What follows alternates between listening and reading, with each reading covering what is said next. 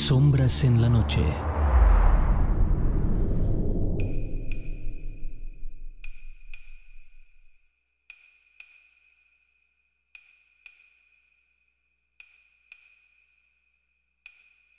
...2012...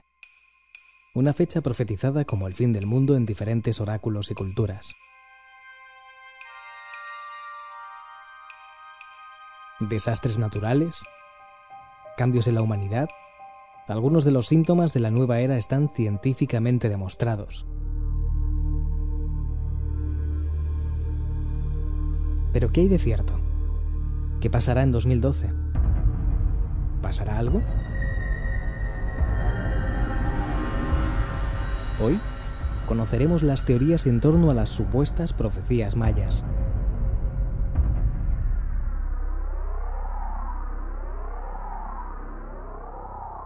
Sombras en la noche.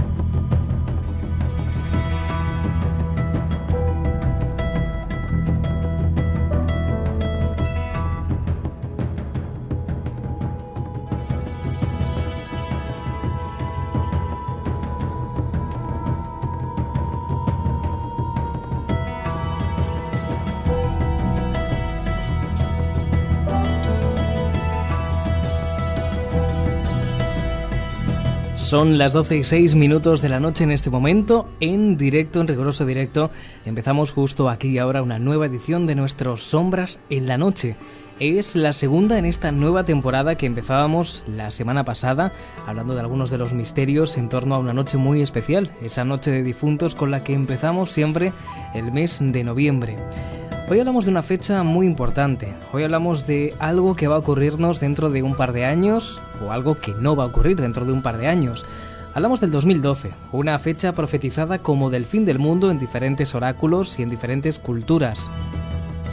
Hablamos de desastres naturales, hablamos de cambios en la humanidad, hablamos de algunos de esos síntomas que ya científicamente empiezan a estar demostrados y nos hacemos una pregunta. ¿Qué hay de cierto en todo esto? ¿Qué va a pasar en 2012? ¿Va realmente a pasar algo o no va a pasar absolutamente nada? Hoy conoceremos las teorías en torno a esas supuestas profecías mayas.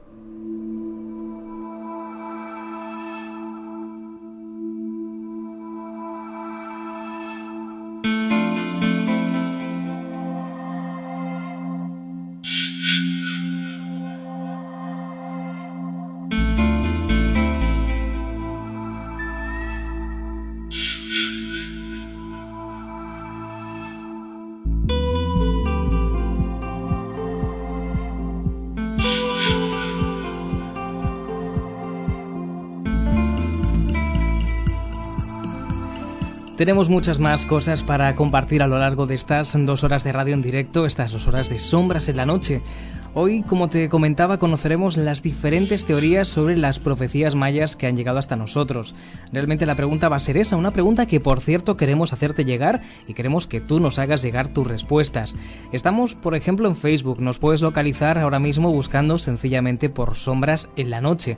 O puedes hacernos llegar también, si lo deseas, un mensaje de texto al 639 50 0093. 639 50 0093.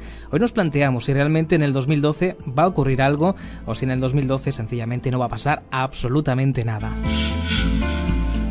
Esa es nuestra pregunta. Nos haría muchísima ilusión que compartieras con nosotros tu respuesta, tu opinión, que nos dijeras qué crees que va a suceder en el 2012 o si sencillamente no va a ocurrir nada, pues simplemente eso, un día normal y corriente. Hablamos de más cosas, aparte de centrarnos en esa fecha, evidentemente por, entre otras cuestiones, porque hoy se ha estrenado una película que nos habla precisamente de ese fin de los días.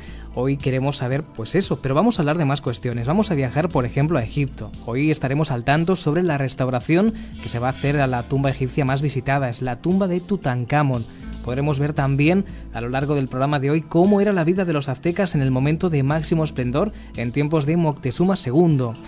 Sabemos, por ejemplo, entre otras cuestiones de todos los temas que vamos a ir hablando, una leyenda maorí, un águila devoradora de hombres, una leyenda de la que hay nuevos y sorprendentes descubrimientos. Vamos a saber también algo que en unos días, el próximo 17 de noviembre, va a tener lugar, es la lluvia de meteoros Leónidas.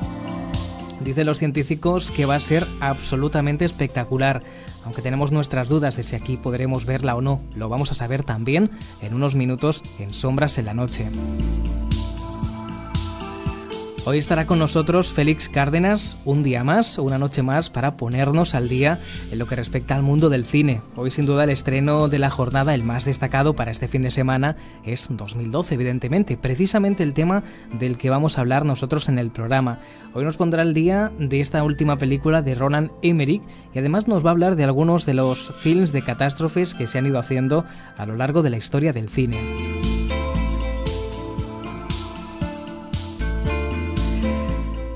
Si te interesa la literatura, si quieres estar al tanto de algunos de los estrenos, de las novedades literarias que han llegado a nosotros en las últimas semanas, vamos a comenzarte algunos de los libros imprescindibles para esta pues bueno, para esta temporada de otoño, podríamos decir prácticamente. Entre otros, un clásico, Drácula de Bram Stoker, que ha sido continuado por uno de sus descendientes, un libro que llegó a nosotros en octubre y del que hoy vamos a saber un poco más, entre otros libros que también nos han parecido interesantes. Tenemos un rincón también todas las semanas en Sombras en la Noche, un rincón muy acogedor, aunque eso sí, un tanto desordenado. Es nuestro archivo del misterio. Ahí guardamos recortes de prensa, guardamos revistas, guardamos antiguas publicaciones de la que nos llegan grandes historias. La semana pasada recuerdo que nos remontábamos a los años 30 del siglo pasado, no nos íbamos demasiado atrás en el tiempo, a una publicación que nos llenaba de nostalgia, que nos hablaba de muchas cosas realmente interesantes de nuestro país en esa época y de la que rescatábamos una historia realmente tremenda, la del vampiro de Düsseldorf. Pues bien, hoy vamos a hablar de criptozoología, ya que hace pues cuestión de unos 10, 15 años aproximadamente, en los medios de comunicación, en los círculos del misterio, se hablaba mucho de una criatura, del chupacabras. Hoy vamos a recuperar precisamente una noticia que aparecía en la prensa, en la prensa de nuestro país, referente al chupacabras, la prensa habitual, la prensa seria. Eh, aunque seria es toda, evidentemente, pero no nos referimos a prensa dedicada al misterio, sino un diario generalista que publicaba una noticia referente a eso, al chupacabras.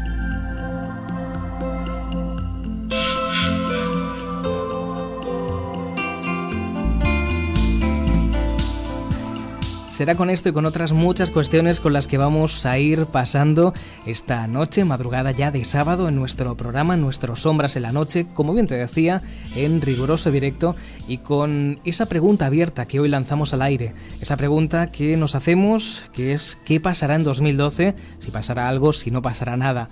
Ahora puedes hacer un poco mm, de profeta como los mayas, hacer tus profecías, hacer tus cábalas, tus cálculos y decirnos, por ejemplo, a través de un mensaje de texto en el SMS al 639 50 0093 cuál es tu opinión.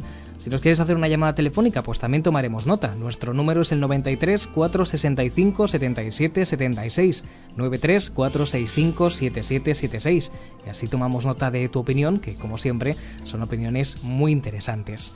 Así es como se nos plantea hoy nuestro Sombras en la Noche, con muchas cosas, con muchas cuestiones y con tiempo para abordar todas estas cosas con las que vamos a arrancar esta noche de viernes. Una noche que promete ser muy interesante. Sombras en la Noche, con Joaquín García.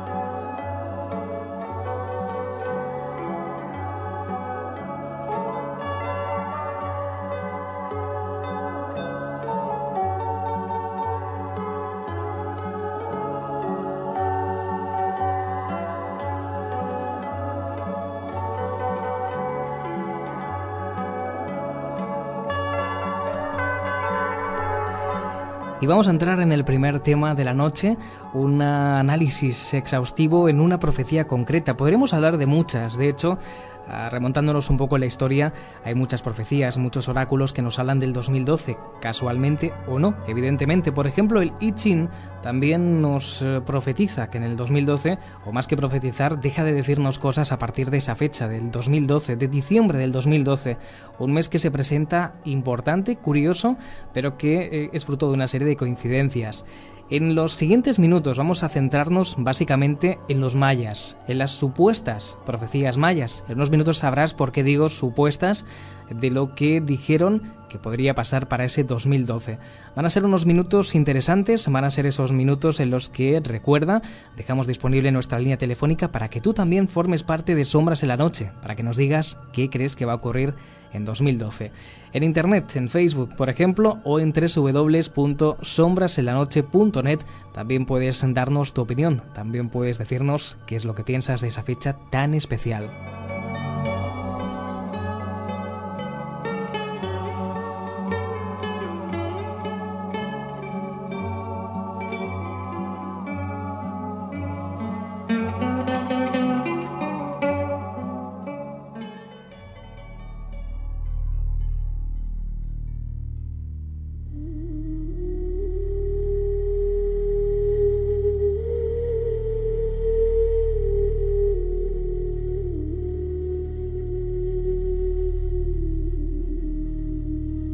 Durante aproximadamente 3.000 años, la civilización maya dominó una amplia zona del territorio sur de México y de países como Belice, Guatemala, Honduras y El Salvador.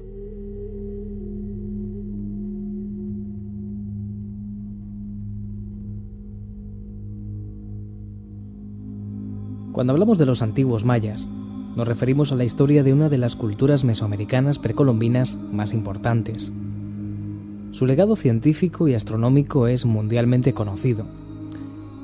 Pese que muchas veces se habla de su desaparición, no lo hicieron por completo. Muchos de sus descendientes hablan alguno de los 44 idiomas de la familia mayense. Los monumentos más notables que nos legaron son las pirámides que construyeron en sus centros religiosos y los palacios, lugares de gobierno y residencia de los nobles, siendo el mayor encontrado hasta ahora el de Cancún, en el sur de Petén, muchas de cuyas estructuras estaban decoradas con pinturas murales y adornos de estuco. Otros restos arqueológicos importantes incluyen las losas de piedra tallada, que describen a los gobernantes junto a textos logográficos que describen, entre otros, sus logros, sus genealogías y victorias militares.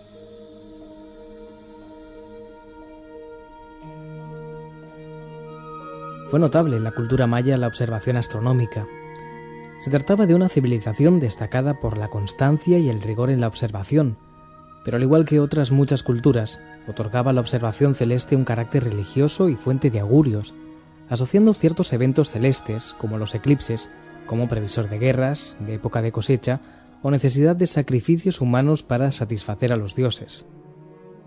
Toda esta mitología actuó de base para uno de los logros más famosos de la cultura maya, su calendario.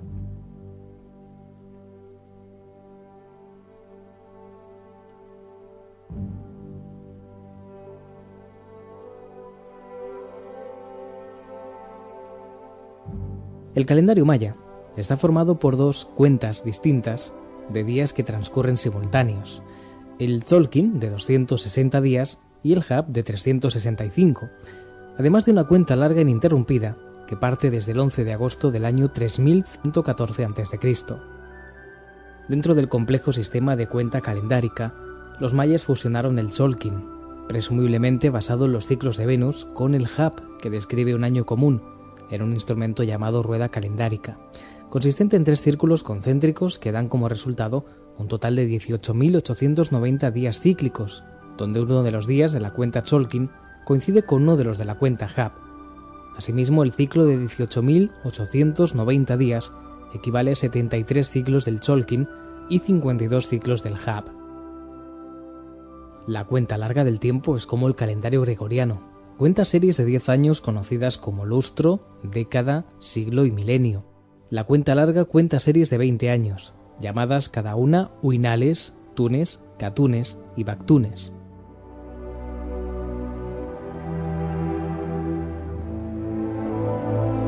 El cactún era usado para registrar hechos históricos importantes y para profetizar el futuro distante.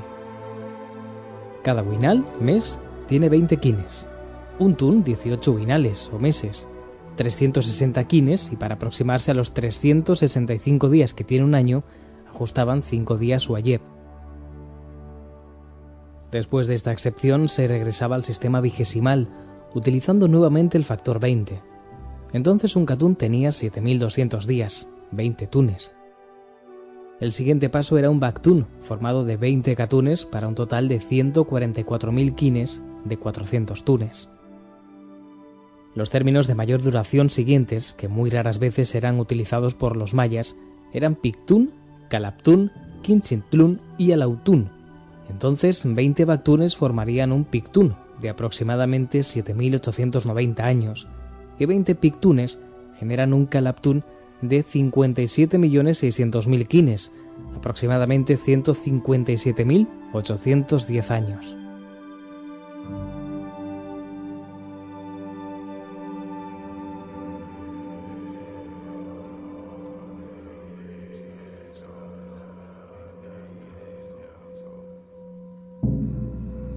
Viendo que los Bactunes son la unidad superior de tiempo combinable, 144.000 días, dentro de la mitología maya estaríamos en el inicio de una nueva creación, nuestra entrada al sexto mundo. Hasta ahora estaríamos viviendo el quinto y el regreso del dios Quetzalcoatl.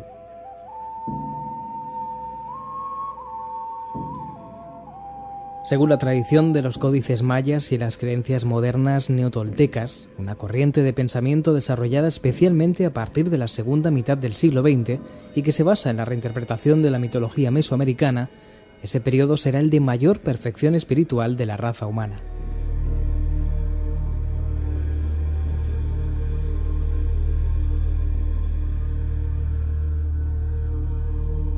Cuenta el Popol Vuh que la humanidad ha sido creada y destruida cuatro veces. Dice el libro sagrado de los mayas que los humanos vivimos en el quinto sol, el de los hombres de maíz. El Popol Vuh es una narración que trata de explicar o contar de alguna manera el origen del mundo, la civilización y los diversos fenómenos que ocurren en la naturaleza. El tiempo para los mayas era un enorme círculo que avanzaba hacia atrás y hacia adelante en forma simultánea era la respiración del universo, que también llevamos dentro cada uno de nosotros para evolucionar. Se dice que estaban convencidos de que la vida es un proceso de ciclos evolutivos que conducen a posibilidades de mayor perfección. Así lo dejaron asentado en sus códices, en sus libros sagrados y en sus muros, y nos lo cuentan simbólicamente a través de sus profecías. Muchas de ellas resultan demasiado complejas, quedando el significado reducido a la conclusión de quien lo investiga. Los textos sagrados nos ofrecen información que no es fácil de revelar, permitiendo así diversas interpretaciones.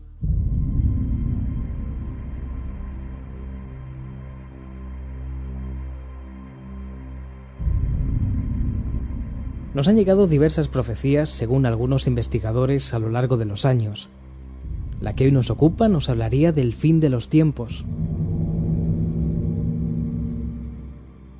Establece que a partir de 1992, a la humanidad le quedan 20 años para realizar los cambios hacia otro nivel de conciencia.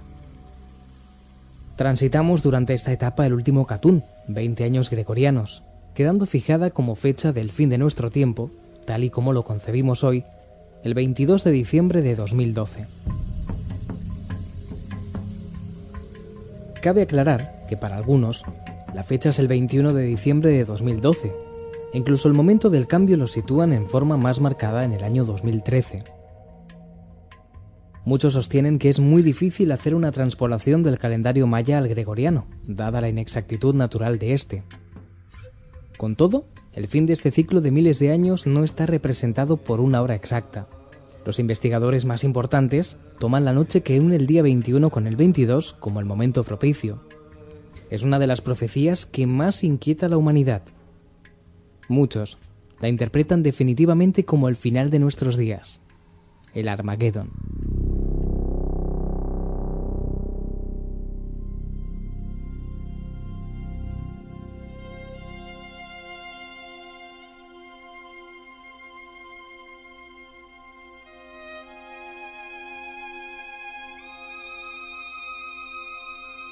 Como sabemos, los mayas toman como fecha inicial de su calendario la que corresponde al año 3113 a.C., según nuestra visión gregoriana del tiempo. Es el momento adjudicado al nacimiento de Venus. A partir de ese año se inicia el gran ciclo de 5.125 años, cuyo punto final se da en el año 2012. Algunos expertos sitúan en el inicio un año después, en el 3114 a.C., pero igualmente coinciden en su finalización en el año 2012. Esta profecía también nos dice que los años inmediatamente posteriores al inicio del mencionado Catún final, es decir, a partir de 1992, comenzó una época de oscuridad más marcada, donde nos enfrentamos con nuestra propia forma de comportarnos.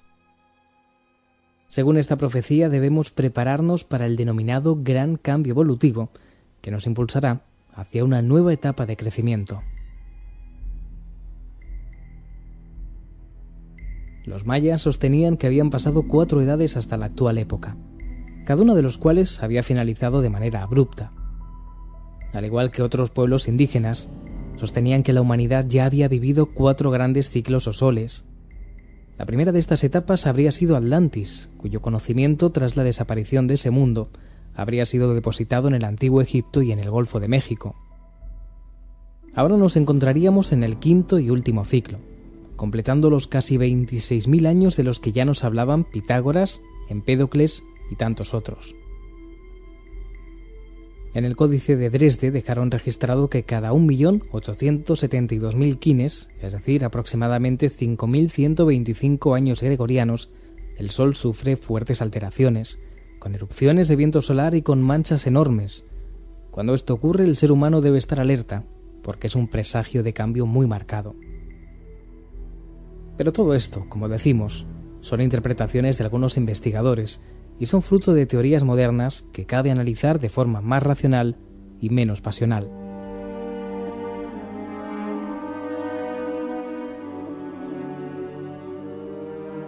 Mark Van Stone, de la Fundación para el Avance de los Estudios Mesoamericanos, afirma que no hay nada entre las profecías de los mayas, los aztecas ni los antiguos mesoamericanos en general que sugiera que esperaban un cambio repentino o importante de cualquier tipo en 2012.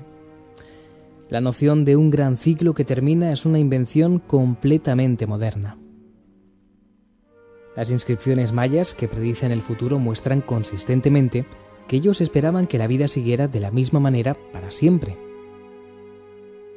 En Palenque, por ejemplo, ellos predijeron que la gente estaría celebrando el aniversario de la coronación de su gran rey Pacal en el año de 4772 después de Cristo.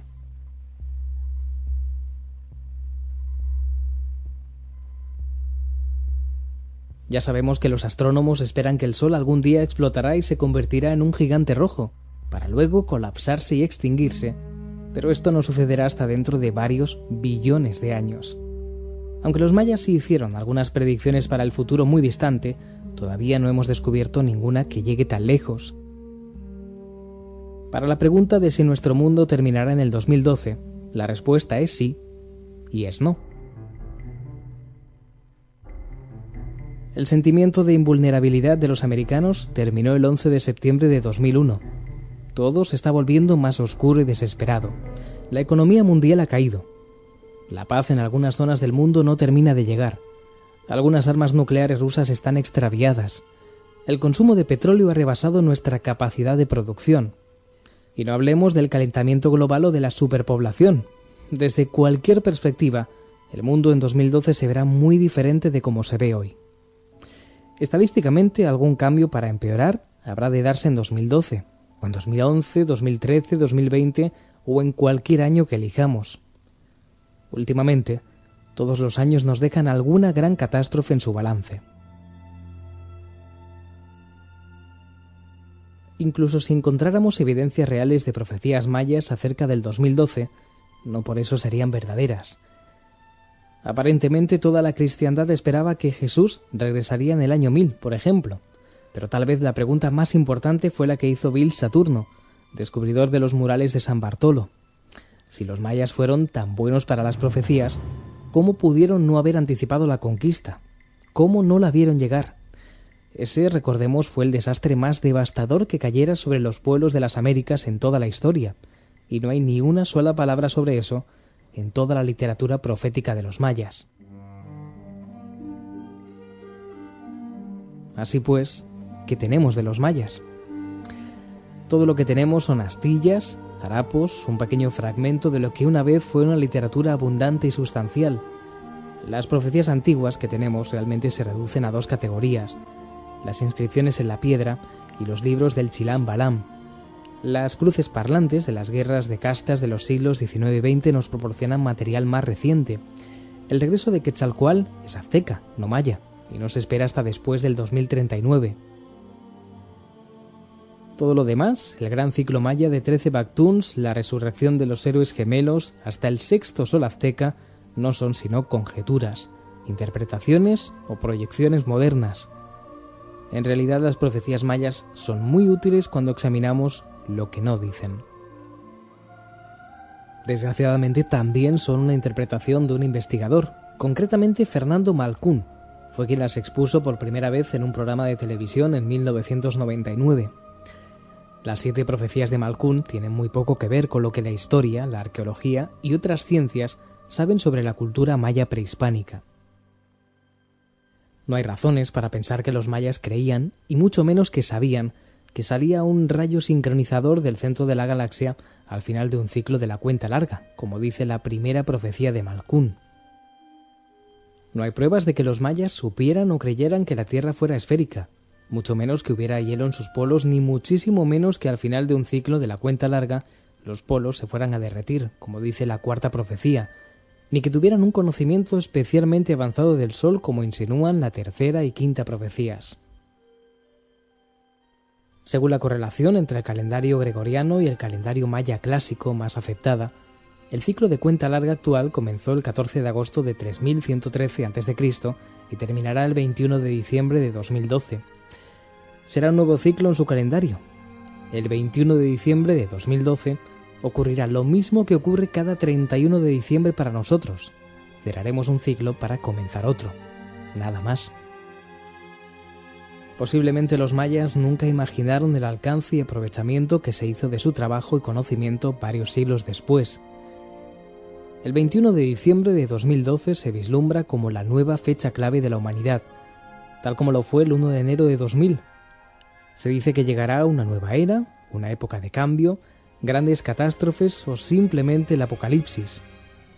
Basta un análisis objetivo, documentarse, leer, investigar un poco para darse cuenta que esta fecha no tiene nada de especial y que los mayas, lejos de ser profetas, entes sobrenaturales o creadores de un sistema que señala el final de nuestros días, fueron grandes astrónomos, con grandes observaciones que han llegado hasta nuestros días. Y ahora que hemos desmentido el mito, hemos roto la magia, recordemos que las editoriales están haciendo grandes negocios con sus libros apocalípticos, que muchas asociaciones de la nueva era hacen su agosto preparándonos para la llegada del 2012, que el cine también aprovecha el tirón para asustarnos una vez más con la llegada de un nuevo fin del mundo. Pero ¿qué dicen las teorías? ¿Cómo nos quieren hacer creer que efectivamente, en 2012, todo lo que conocemos terminará?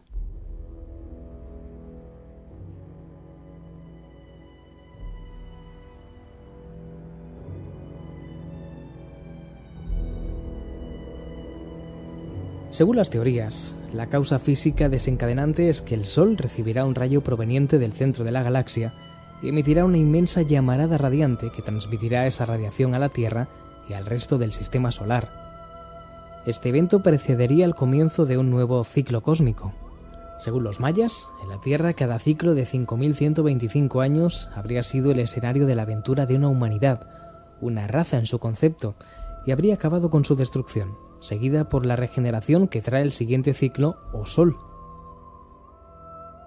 Al comienzo de este se produce una sincronización de la respiración de todas las estrellas, planetas y seres. El 11 de agosto de 3113 a.C., los mayas fijaron el nacimiento del quinto sol, la era actual, cuyo final llegaría en 2012. La era del agua habría acabado con el diluvio, la posterior a esta con un diluvio de fuego y la nuestra, llamada del movimiento, finalizaría con violentos terremotos, erupciones volcánicas y huracanes devastadores. La mitología de las culturas antiguas más diversas recoge la memoria de inundaciones catastróficas que tuvieron lugar hace unos 12.000 años y de misteriosas lluvias de fuego hace algo más de 5.000, que investigadores como Maurice Cotterell asocian a un gran cometa que rozó la atmósfera terrestre. Dicen que la predicción maya también describe los 20 años anteriores al primer día del sexto sol con cierto detalle. Este ciclo menor, que ellos denominaban Katum, ya ha consumido casi dos tercios de su duración total. Ello nos permitiría verificar hasta qué punto se han cumplido sus profecías hasta este momento. El último Katum, denominado el tiempo del no tiempo, habría empezado en el año 1992 de nuestro calendario, después de un eclipse de sol que esta cultura pronosticó para el 11 de julio de 1991 y que se cumplió puntualmente. En el concepto maya se trataría de un periodo de transición, caracterizado por profundos cambios cósmicos, telúricos e históricos. Quienes defienden estas teorías incluso las sostienen con pruebas científicas, como por ejemplo que en septiembre de 1994 se produjeron fuertes perturbaciones en el magnetismo terrestre, con alteraciones importantes en la orientación de las aves migratorias y cetáceos, o incluso en el funcionamiento de la aviación. En 1996, la sonda espacial SOHO descubrió que el Sol no presentaba ya polos magnéticos, sino un único campo homogeneizado. En 1997 se produjeron violentas tormentas magnéticas en el Sol, y en 1998 la NASA detectó la emisión de un potente flujo de energía proveniente del centro de la galaxia que nadie supo explicar. Otra fecha importante de las profecías mayas fue el eclipse total de Sol del 11 de agosto de 1999 que también se verificó puntualmente. Según el Kilam Balam, un libro sagrado maya, siete años después del inicio del último Katum, en 1999, comenzaría una era de oscuridad y las convulsiones de la Tierra, sismos, huracanes, erupciones volcánicas aumentarían sensiblemente. El 15 de septiembre de 1999, solo un mes después del mencionado eclipse, una misteriosa explosión proveniente del espacio eclipsó durante horas el brillo de algunas estrellas. Las radiaciones de ondas radio, rayos gamma y rayos X multiplicaron su intensidad por 120 Astrónomos como Richard Berensen y Bob Kelmin del Observatorio Radioastronómico de Nuevo México en Estados Unidos calificaron este fenómeno como un enigma digno de una investigación detectivesca.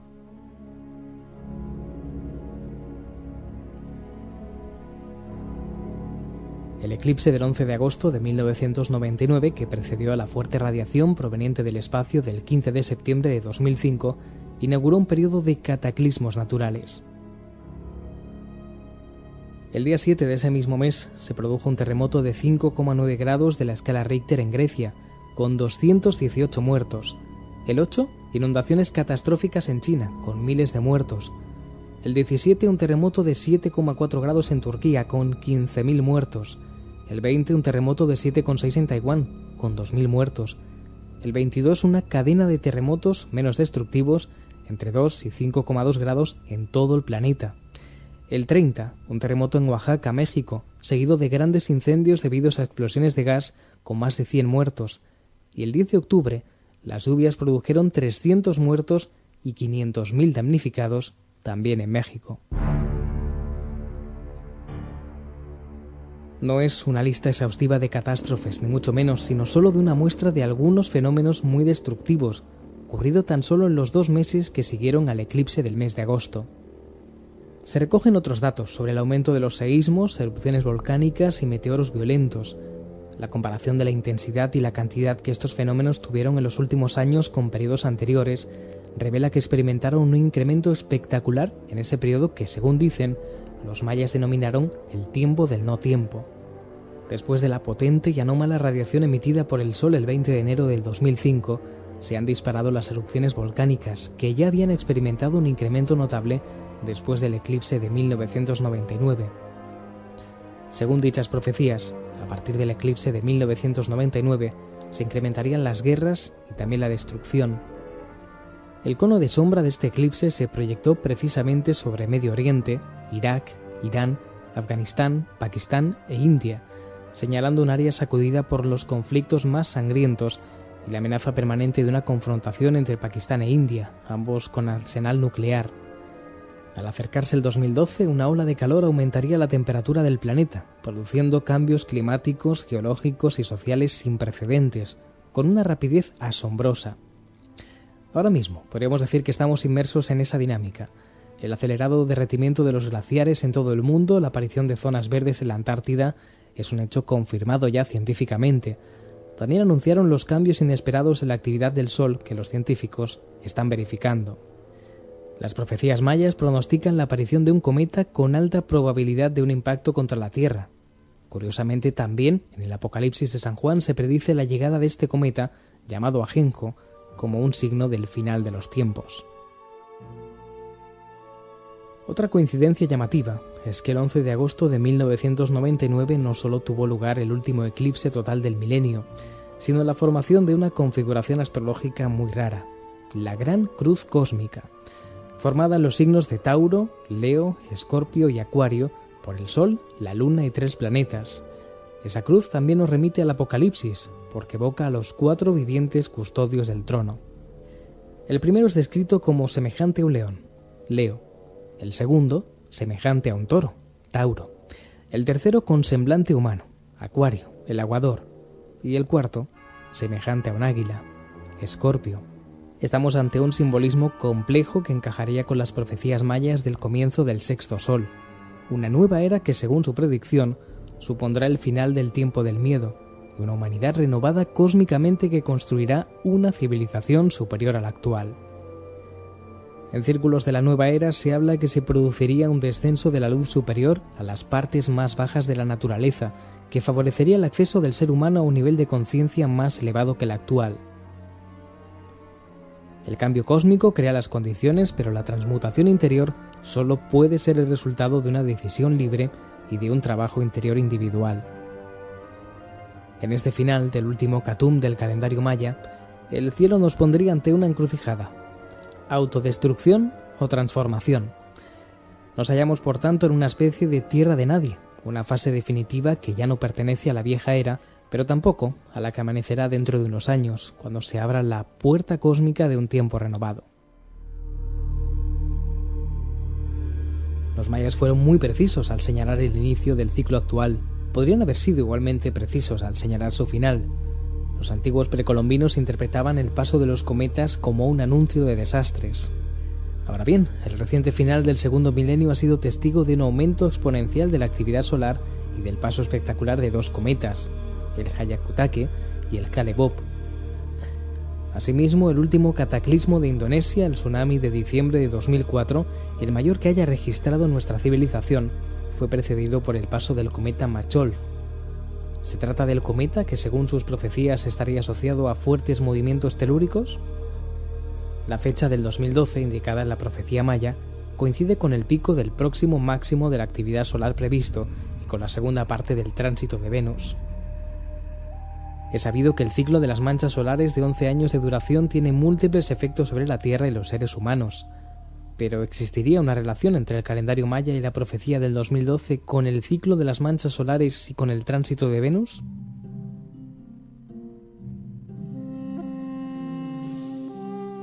Si examinamos los documentos históricos para verificar si existe esa relación, el resultado produce asombro. Por ejemplo, un tránsito de Venus tuvo lugar entre el año 1518 y el 1526. Estas fechas fueron fundamentales para la conquista de México por parte de los españoles. La clave parecía estar en una profecía que anunciaba el regreso del dios Quetzalcoatl en el año 1 Caña, en 1518.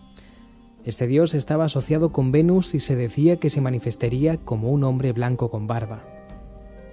A los occidentales esto nos podría parecer un mito pintoresco, pero tuvo el impacto de un apocalipsis en los aztecas, cuando un extraño navío llegó a Yucatán el emperador guerrero Moctezuma quedó bloqueado por la confusión espiritual. Los aztecas ya estaban espantados por otras señales que habían anunciado la llegada de Cortés, entre ellas la erupción del Popocatépetl. Además, ocurrieron una serie de sucesos como el avistamiento de extrañas luces en el cielo inundaciones en la capital. Los sacerdotes aztecas habían profetizado un final terrible para su cultura y de hecho, Cortés puso fin a la última civilización de las pirámides a finales del segundo derecho del tránsito de Venus, en 1526. El ciclo siguiente del tránsito de Venus, de ocho años, tuvo lugar entre 1631 y 1639. Inmediatamente después, las manchas solares desaparecieron durante 70 años. Este periodo es conocido como la pequeña glaciación. El ciclo de las manchas solares reapareció en 1720 y los niveles de actividad crecieron con un pico en 1960. Desde entonces se ha producido un aumento de las erupciones volcánicas, terremotos, huracanes, cuyo número ha venido creciendo sin pausa en los últimos 45 años. Hubieron solo 2.119 terremotos registrados en todo el siglo XIX. Un reciente informe geológico del gobierno de Estados Unidos indica que ha habido 4.139 solo en 1970, los más intensos se han producido todos después de 1960. El mayor tuvo lugar a finales de 2004 en el Océano Índico, y vemos que esta tendencia se refuerza con el aumento de la frecuencia de las erupciones volcánicas a gran escala, violentas tormentas, huracanes y tifones.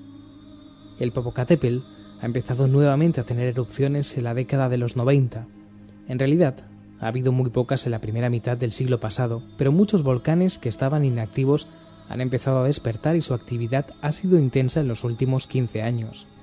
Según la Zurich Re, la mayor compañía aseguradora del mundo, los desastres naturales están en expansión desde 1960.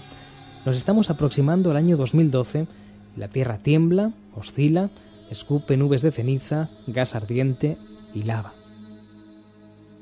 Es importante advertir que las erupciones volcánicas pueden disparar el efecto invernadero y el cambio climático, un aumento sorprendente de dicha actividad se inició el 22 de junio de 2003, un día después del tránsito de Venus, cuando se activó el volcán Ijen, en Java, Indonesia.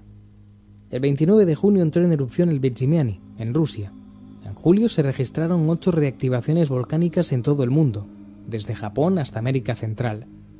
En agosto tuvieron lugar erupciones en el Océano Atlántico Meridional, en Papúa Nueva Guinea y en Indonesia. El aumento de la frecuencia de estos fenómenos siguió intensificándose en septiembre. Una impresionante cantidad de volcanes, 15, mostró un aumento de actividad, desde ligeros temblores hasta erupciones pequeñas y medianas. Solo en ese mes, el Etna en Italia, el Mauna Loa en Hawái y el Monte Kiki en Japón entraron en actividad, junto con otros en Colombia, Alaska, Indonesia, Congo y Rusia. La tendencia continuó en octubre, cuando se sumó el Mont San Helen y el Mont René en Estados Unidos. El 5 de octubre otros 10 volcanes despertaron. Los grandes terremotos están experimentando una tendencia. Además, se ha incrementado la violencia de los huracanes. Los datos indican que la intensidad y la frecuencia de las catástrofes naturales no ha dejado de aumentar desde 1960 y esta tendencia al alza se mantiene firme. Esta mayor actividad se ajustaría con las predicciones de los sacerdotes mayas y debería culminar entre el año 2010 y 2012. Quienes defienden estas teorías dicen que todos saben que algo está ocurriendo, aunque nadie sepa a qué debemos atenernos.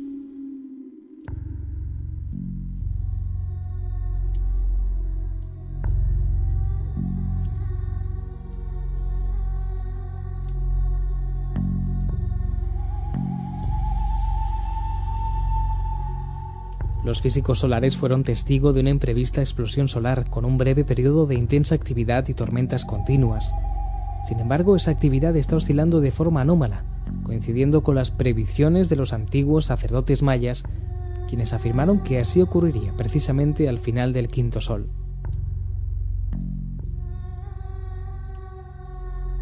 Para unos, grandes catástrofes, para otros, el inicio de una nueva era. Para todos, los mayas fueron una gran civilización que merece ser recordada por otros logros y no por unas supuestas profecías que se van difundiendo una y otra vez de forma errónea y en ocasiones engañosa. Ahora, tan solo nos queda esperar al 2012.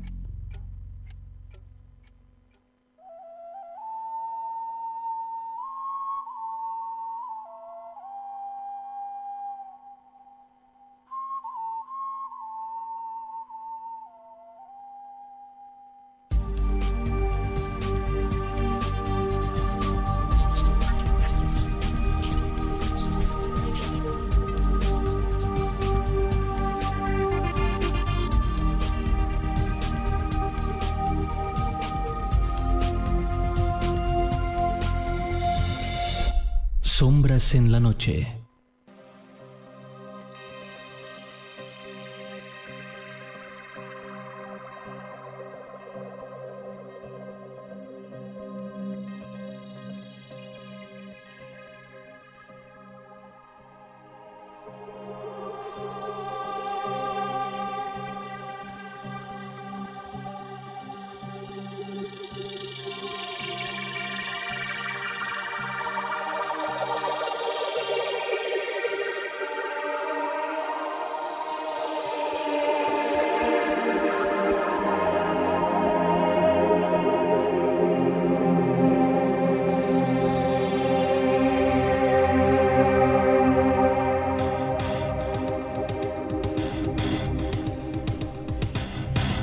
Era nuestro primer tema de esta noche de viernes en el programa En nuestros Sombras en la Noche, nuestro extenso, gran tema en el que hemos desmontado algunas cuestiones que estos días son de mucha actualidad. Evidentemente quienes hayan publicado estos días libros habrán podido examinar, habrán podido estudiar multitud de fuentes de información. Las nuestras son fiables, han sido también un poco amplias para poder hacer este reportaje. Quizás no hemos podido dedicar el tiempo que nos gustaría poderle dedicar por los recursos limitados evidentemente de este programa, pero puedo garantizar que han sido muchos y que hemos podido comprobar, por ejemplo, que esas eh, siete profecías que en muchos rincones, desde muchas voces, se dan por eh, completamente ciertas, se dan como la fuente precisamente de, de lo que va a pasar o de lo que podría pasar en 2012, cuando vemos, tirando de unos hilos, tirando de otros, que todo proviene de una mentira o como mínimo de un programa televisivo de los años 90 en el que se dieron a conocer esas siete profecías, de las que no hay ninguna constancia en ningún códice, en ningún sitio absolutamente, que fuera escrita por los mayas.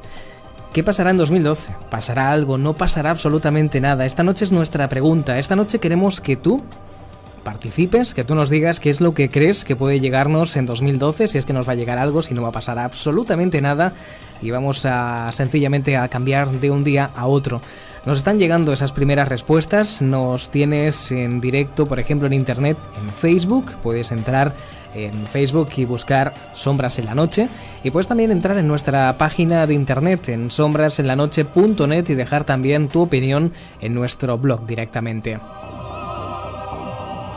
Y si todo esto de las tecnologías de Internet, de momento, o ahora mismo, no lo tienes a tu alcance, tienes también una forma muy sencilla de contactar con nosotros a través de la telefonía móvil. Un mensaje de texto, un SMS al 639 50 0093 con tu opinión. Es una forma también de ponerte en contacto con nosotros. 639 50 0093.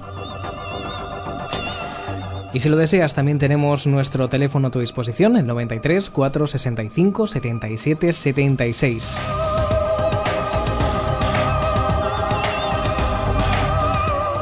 Aprovecho también para comentarte que esas son las mismas formas de contacto que tenemos siempre a tu disposición para hacernos llegar aquellas cosas que de alguna forma puede que te hayan ocurrido alguna vez, que escapan a nuestra realidad, que son curiosas, que son uh, de alguna forma muy extrañas, que no sabemos qué son y que también puedes hacernos llegar. Son esas cosas que nos pueden haber pasado, que no le encontramos una explicación y que quisiéramos también que compartieras con nosotros. Ya lo sabes, en internet www.sombraselanoche.net info arroba sombraselanoche.net sombraselanoche arroba radiopomar.com formas de contacto hay muchas y respuestas eh, muchas las que nos van llegando también algunas de ellas que luego iremos destacando a lo largo del programa Después de esa primera larga reflexión que nos ha llevado estos primeros minutos de la noche en el programa, tenemos más. Vamos a sumergirnos en la actualidad, una actualidad que nos deja estos últimos días muy buenas noticias, o como mínimo noticias eh, bastante agradables, noticias que nos habla de recuperación de patrimonio, entre otras cuestiones, y que vamos a conocer enseguida, en tan solo unos minutos. Todos. ¿Alguna vez? Hemos sido testigo de algo inexplicable. Yo estaba despierto en la cama y noté cómo me tiraban de las sábanas. Y allí no había nadie.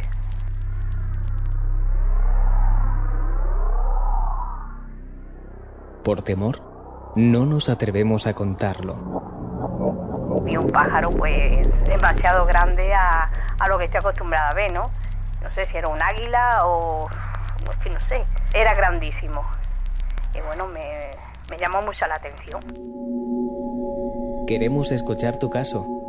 Envíanos un correo electrónico a sombrasenlanoche@radiopomar.com.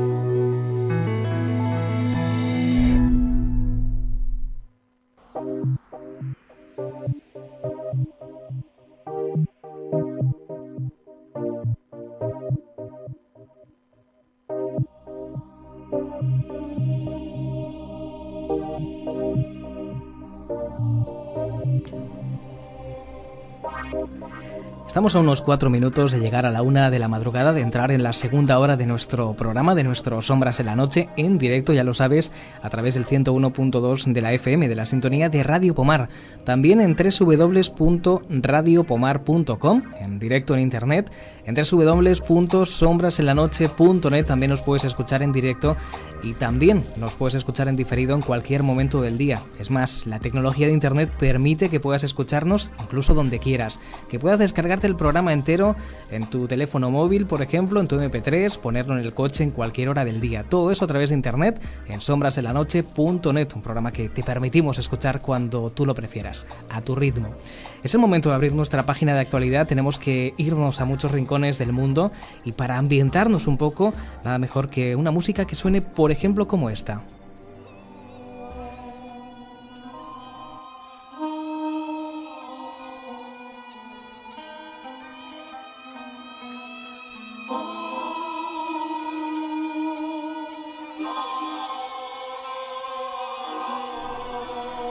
Son buenas las noticias, o es buena la noticia en este caso que nos llega desde Egipto. Va a comenzar en breve la restauración de la tumba de Tutankamón. Ha sido una de las noticias que hemos podido leer estos días en la prensa. Según la información, el Consejo Superior de Antigüedades egipcio, el CSA, y el Getty Conservation Institute, con sede en Los Ángeles, en Estados Unidos, han comenzado los trabajos de restauración y conservación de la tumba del mítico faraón egipcio Tutankamón. El proyecto incluirá un análisis científico de los problemas que afectan a las pinturas murales de la tumba, situada en el Valle de los Reyes, en la ciudad meridional de Luxor, según el director del Instituto Getty, Tim Wallen. El objetivo final de nuestro trabajo con nuestros colegas egipcios es desarrollar un plan de conservación y mantenimiento a largo plazo para esta tumba que sirva como modelo para preservar sitios arqueológicos similares, es lo que dijo Wallen en relación con el proyecto, que aproximadamente se estima que tendrá una duración de unos 5 años.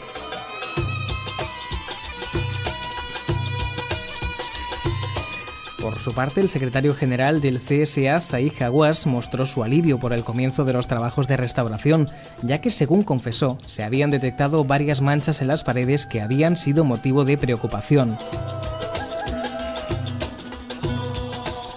La tumba de Tutankamón, cuyos secretos están expuestos en el Museo Arqueológico del Cairo, es hasta la fecha la única de las 26 tumbas halladas en el Valle de los Reyes que se encontraba prácticamente intacta en el momento de su descubrimiento. Fue hallada el 4 de noviembre de 1922 por el arqueólogo británico Howard Carter, que trabajó en ella durante dos décadas. La primera fase del proyecto del CSA del Instituto Getty, que durará unos dos años, incluye el registro de las condiciones de la tumba y sus muros, el análisis y el diagnóstico de las causas de su deterioro y el diseño de las intervenciones necesarias. Las dos siguientes fases, que llevarán otros tres años, consistirán en la aplicación del plan de conservación que se decida aplicar sobre la tumba y sus muros. Asimismo, se desarrollará un programa para el control de las condiciones de mantenimiento de la tumba y para las visitas del monumento. El CSA explica que el lugar donde descansaron los restos del faraón niño, que gobernó entre los años 1361 y 1352 a.C., es uno de los monumentos más visitados del Valle de los Reyes, situado en la orilla este del Nilo, Precisamente su fama ha sido su maldición, ya que el elevado número de visitantes ha contribuido al deterioro al que ahora se intenta poner solución.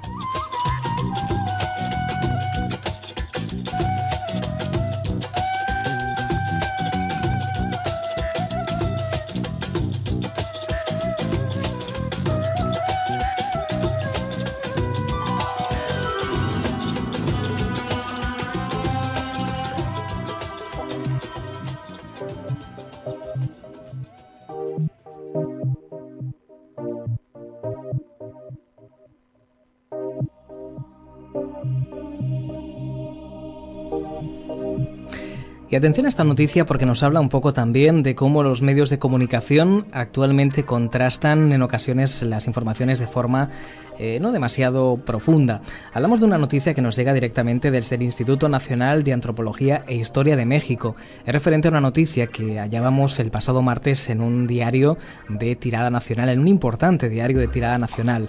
Desde México nos rectificaban esa información. Decía lo siguiente, con relación a la información publicada el martes en la web de un diario español sobre el hallazgo, entre comillas, de una pirámide pintada en la zona arqueológica de Calakmul, en Campeche, que ofrece claves desconocidas sobre la civilización maya, según decía la noticia, el Instituto Nacional de Antropología e Historia, el INA, precisa que este descubrimiento no es nuevo, ya que se registró en 2004 como producto de un proyecto de investigación que el INA encabeza y financia desde hace más de una década. Se trata de un mural localizado en 2004 en la fachada sur del edificio 1, en el área conocida como la Acrópolis Norte o Chiknaab. Se ha fechado hacia el periodo clásico temprano, hacia los años 450 y 500 después de Cristo. En él se observan personajes masculinos y femeninos que se presume están en una escena de preparativo de algún ritual, festividad o en escenas de vida cotidiana. En su momento, recordemos, nos remontamos al año 2004, el INA dio a conocer el hallazgo y ha sido reportado en innumerables ocasiones a través de artículos de divulgación en medios académicos y masivos de comunicación. Incluso la revista Arqueología Mexicana, en su número 75, correspondiente al bimestre septiembre-octubre de 2005, publicó la edición titulada Últimos descubrimientos mayas en Campeche, en el que se incluye también dicho hallazgo. El proyecto arqueológico Calakmul surgió en 1993 como una iniciativa impulsada por el INAM y el gobierno del estado de Campeche, que ha derivado en importantes hallazgos arqueológicos en ese sitio prehispánico, como el de 2003, relativo a un friso modelado de 20 metros de largo por 3 de ancho, en el que se observan representaciones de personajes y diseños que se estima datan del 300 o 400 a.C., así como de la pintura mural que da cuenta de la vida cotidiana de los antiguos mayas.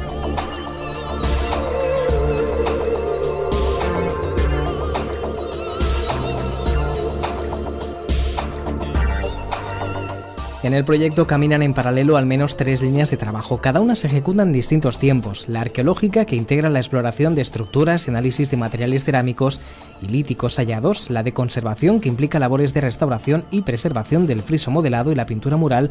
Y la de interpretación iconográfica de los mismos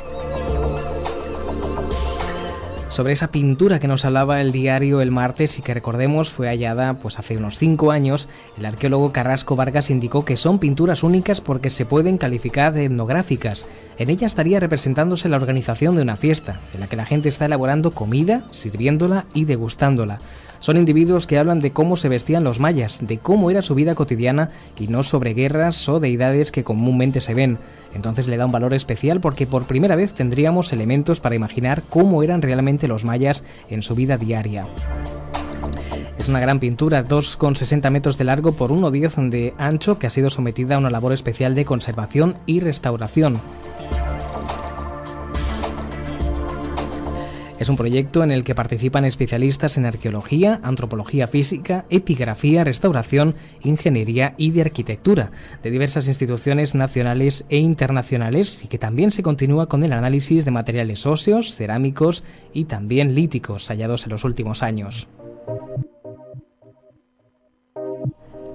Era una información que desmentía concretamente desde México el Instituto Nacional de Antropología e Historia, de una información que aparecía en un gran medio de comunicación, de un gran eh, imperio de comunicación, evidentemente, al que puede ser que le interese hablar durante estos días de los mayas, puede ser que tengan que publicar diversas obras o puede ser también que programas de la misma gran casa de comunicación, de televisión por ejemplo, tengan que hablar de esos temas y nos quieren ir incitando a hablar de algo que, como hemos visto, es una noticia antigua, de 2004. No hay nada de nuevo en esa información.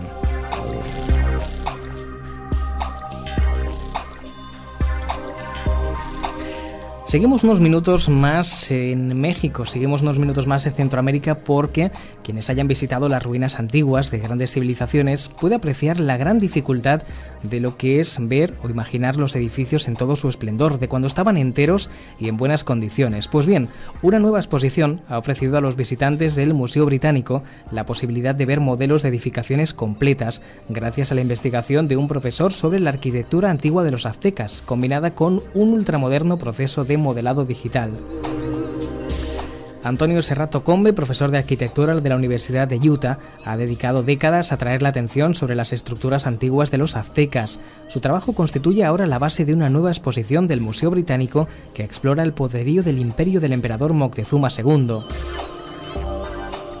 Moctezuma II, quien reinó entre 1502 y 1520, heredó y luego consolidó el control azteca sobre un imperio políticamente complejo que a principios del siglo XVI se extendía desde las costas del Pacífico hasta el Golfo de México.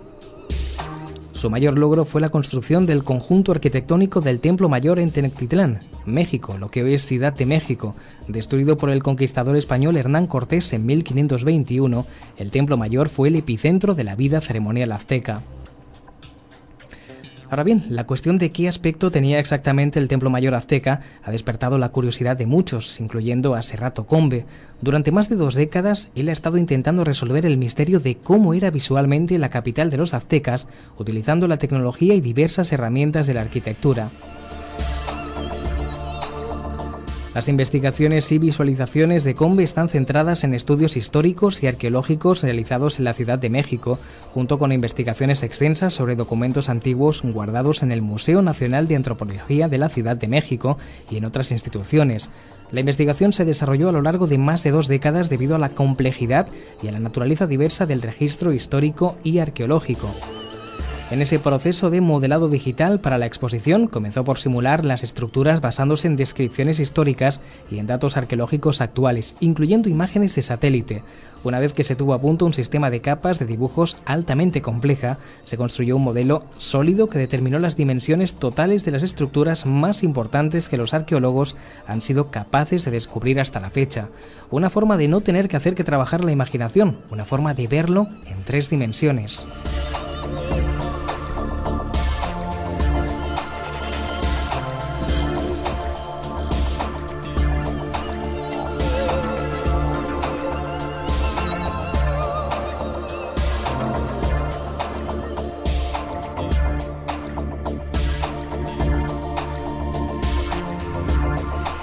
Y más cosas, la ciencia también nos acerca de alguna forma a antiguas leyendas que nos demuestra que podrían ser ciertas. Hablamos de una leyenda maorí sobre un águila devoradora de hombres y algo que la ciencia ahora podría confirmar que esa leyenda pudo ser cierta.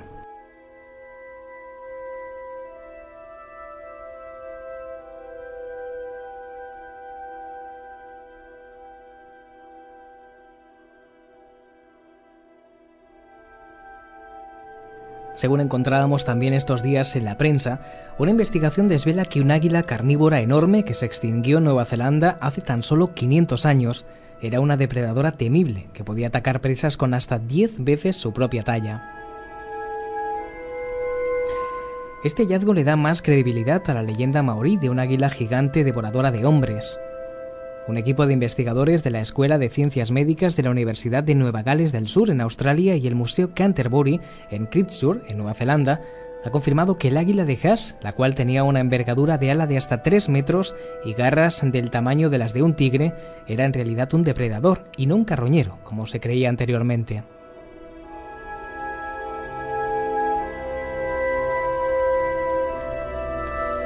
Los restos de un esqueleto del águila gigante, Arpagornis moren, su nombre científico, fueron encontrados por primera vez por Sir Julius von Haas en la década de 1870.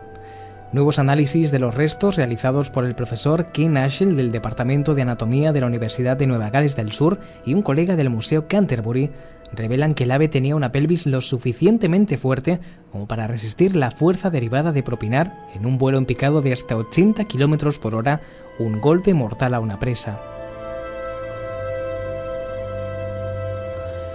Un cerebro desproporcionadamente pequeño y otros rasgos en el águila de Haas también respaldan la teoría de que el águila gigante evolucionó a partir de un ancestro mucho menor. El rápido crecimiento en el tamaño del cuerpo probablemente fue consecuencia de la abundancia de grandes presas, particularmente el moa, una ave no voladora que crecía hasta alcanzar 250 kilogramos y 2,5 metros de altura. Así pues, la ciencia finalmente nos demuestra que una antigua leyenda podría ser cierta, una leyenda maorí sobre el águila devoradora de hombres. Es como la ciencia nos demuestra de vez en cuando que las antiguas leyendas pueden haber sido ciertas.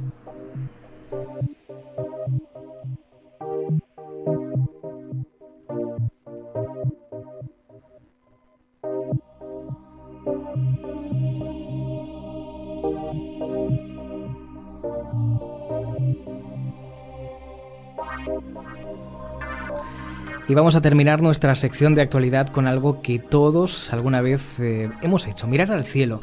Algo tan sencillo como mirar el cielo, algo tan sencillo como intentar escrutar esos misterios en una noche, por ejemplo, de verano, hacernos mil y una preguntas y que de vez en cuando nos ofrece espectáculos realmente sensacionales.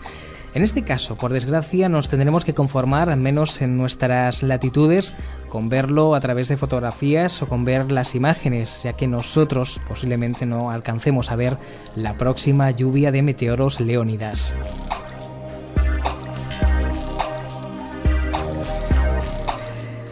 Esta lluvia alcanzará su máximo el día 17 de noviembre. Si los pronosticadores están en lo cierto, la lluvia debería producir un leve pero bonito rocío de meteoros sobre América del Norte, al cual le seguirá un despliegue más intenso en Asia. Habrá luna nueva, lo que hará propicio el escenario para lo que podría ser la mejor lluvia de leónidas que se haya producido en muchos años. Bill Cook, de la Oficina de Medio Ambiente de Meteoroides de la NASA, dice lo siguiente, pronosticamos de 20 a 30 meteoros por hora sobre las Américas y de 200 a 300 por hora en Asia. Nuestro pronóstico concuerda con el trabajo teórico independiente llevado a cabo por otros astrónomos. Las Leónidas son trozos de polvo dejado por el cometa Tempel-Tuttle. Cada 33 años el cometa visita el sistema solar interno y deja a su paso una corriente de residuos polvorosos. Muchas de estas corrientes se han desplazado a través de la porción de la órbita que la Tierra atraviesa en el mes de noviembre. Cada vez que chocamos con una, los meteoros salen volando de la constelación de Leo. Podemos predecir con bastante precisión cuándo la Tierra atravesará una corriente de polvo, dice Cook. Sin embargo, la intensidad del evento es menos cierta porque no sabemos cuánto polvo hay en cada corriente. El 17 de noviembre la primera corriente tendrá lugar alrededor de las 9, hora universal, en más o menos la hora UMT. El polvo es una difusa mezcla de partículas que provienen de diversas corrientes antiguas, las cuales deberían producir un evento importante con dos a tres docenas de meteoros por hora en América del Norte. Para poder apreciar el espectáculo en plena magnitud se recomienda observar en cielos oscuros. Una característica para destacar de esta lluvia que tendrá lugar en unos días es que parecerá que las leónidas salen casi directamente del planeta Marte, algo que lo va a hacer muy especial. Van a ser muy afortunados, desde luego, quienes puedan verlo. Es una coincidencia, este año Marte atraviesa el radiante de las Leónidas en el momento en el cual se produce la lluvia. El planeta rojo es prácticamente dos veces más brillante que una estrella de primera magnitud, de manera que se convierte en un compañero llamativo para las Leónidas. La próxima corriente se producirá entre las 21 y 22 horas, hora universal, eh, justo antes del amanecer en Indonesia y en China. A esa hora la Tierra atravesará un par de corrientes que dejó el cometa Tempel-Tattel en 1466 y 1533 a.C. Imaginemos, vamos a ver polvo de estrellas de hace miles de años. Un evento doble que podría producir hasta 300 leónidas por hora. Siento envidia ahora mismo de quienes estén ese día en según qué zonas de Indonesia y de China que puedan ver un espectáculo realmente fascinante esta lluvia de leónidas espectacular, además saliendo o con la característica de que va a parecer que salgan directamente del planeta Marte. Impresionante, lástima que nosotros desde aquí no podremos asistir.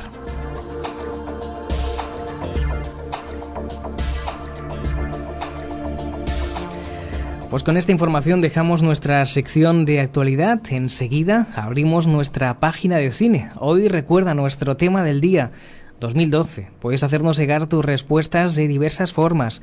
Un mensaje de texto al SMS al número de móvil 639 50 0093 639 50 0093. En internet, en nuestra dirección de Facebook, puedes buscarnos como Sombras en la Noche y dejarnos tu respuesta. Hoy preguntamos, ¿va a pasar algo en 2012 o no va a pasar nada?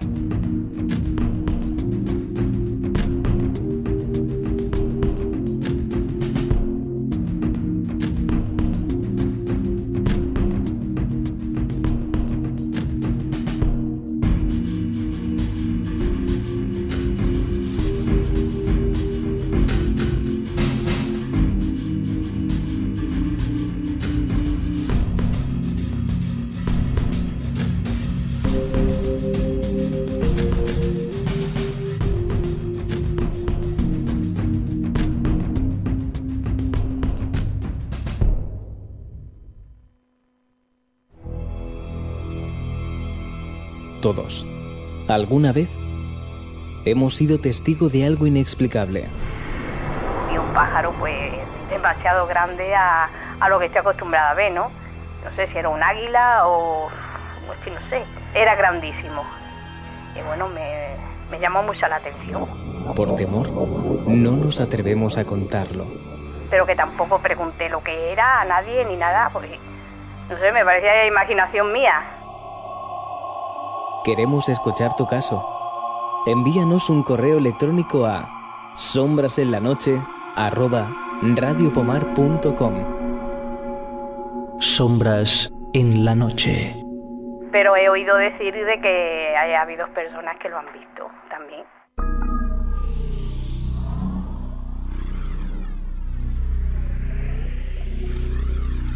Sombras en la noche.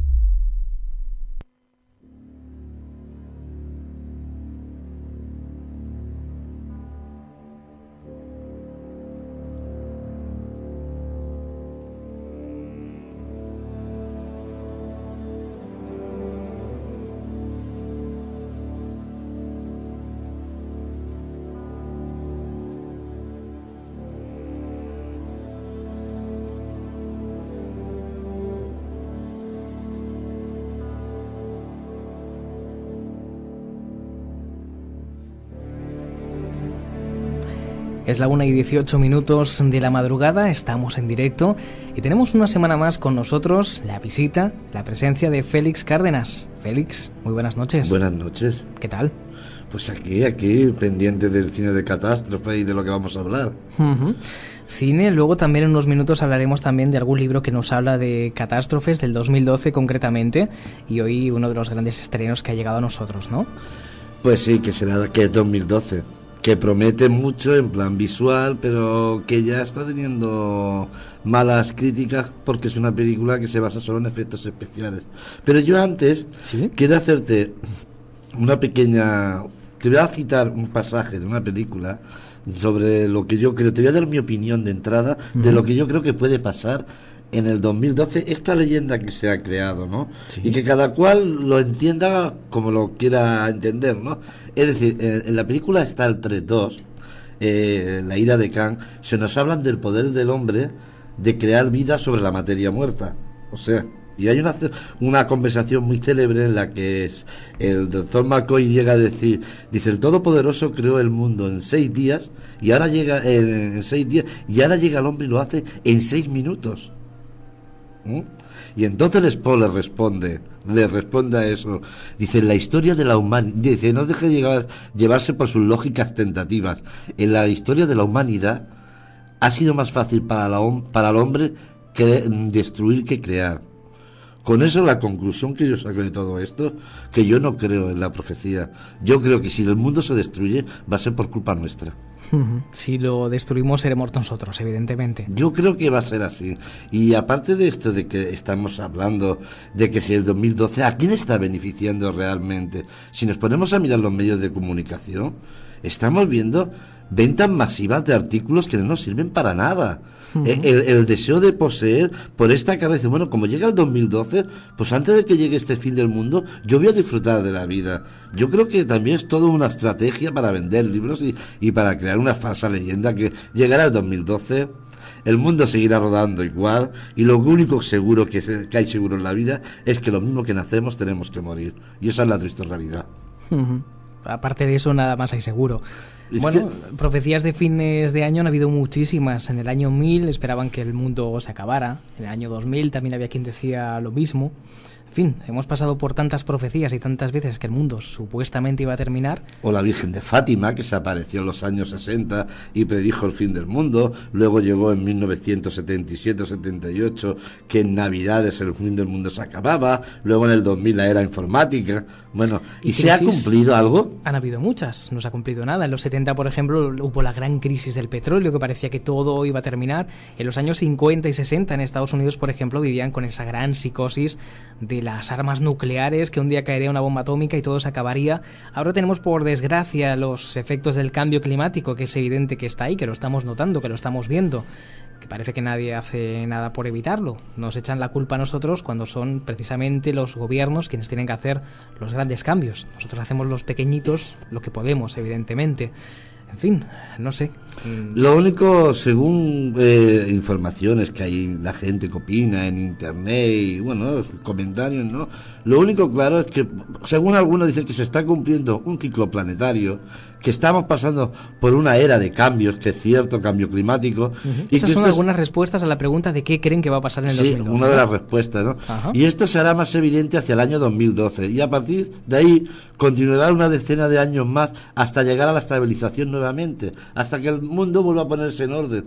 Y será eso. Hemos pasado por la era glacial, ha habido grandes cambios en la humanidad, todo el mundo sabíamos que era una bola de fuego el planeta. Bueno, son cambios que nos tendremos que ir adaptando poco a poco a todo esto, pero que yo no creo que haya, haya si- alguien haya sido capaz de predecir que el 21 de diciembre, que no me digan a mí, que el mundo va a estallar.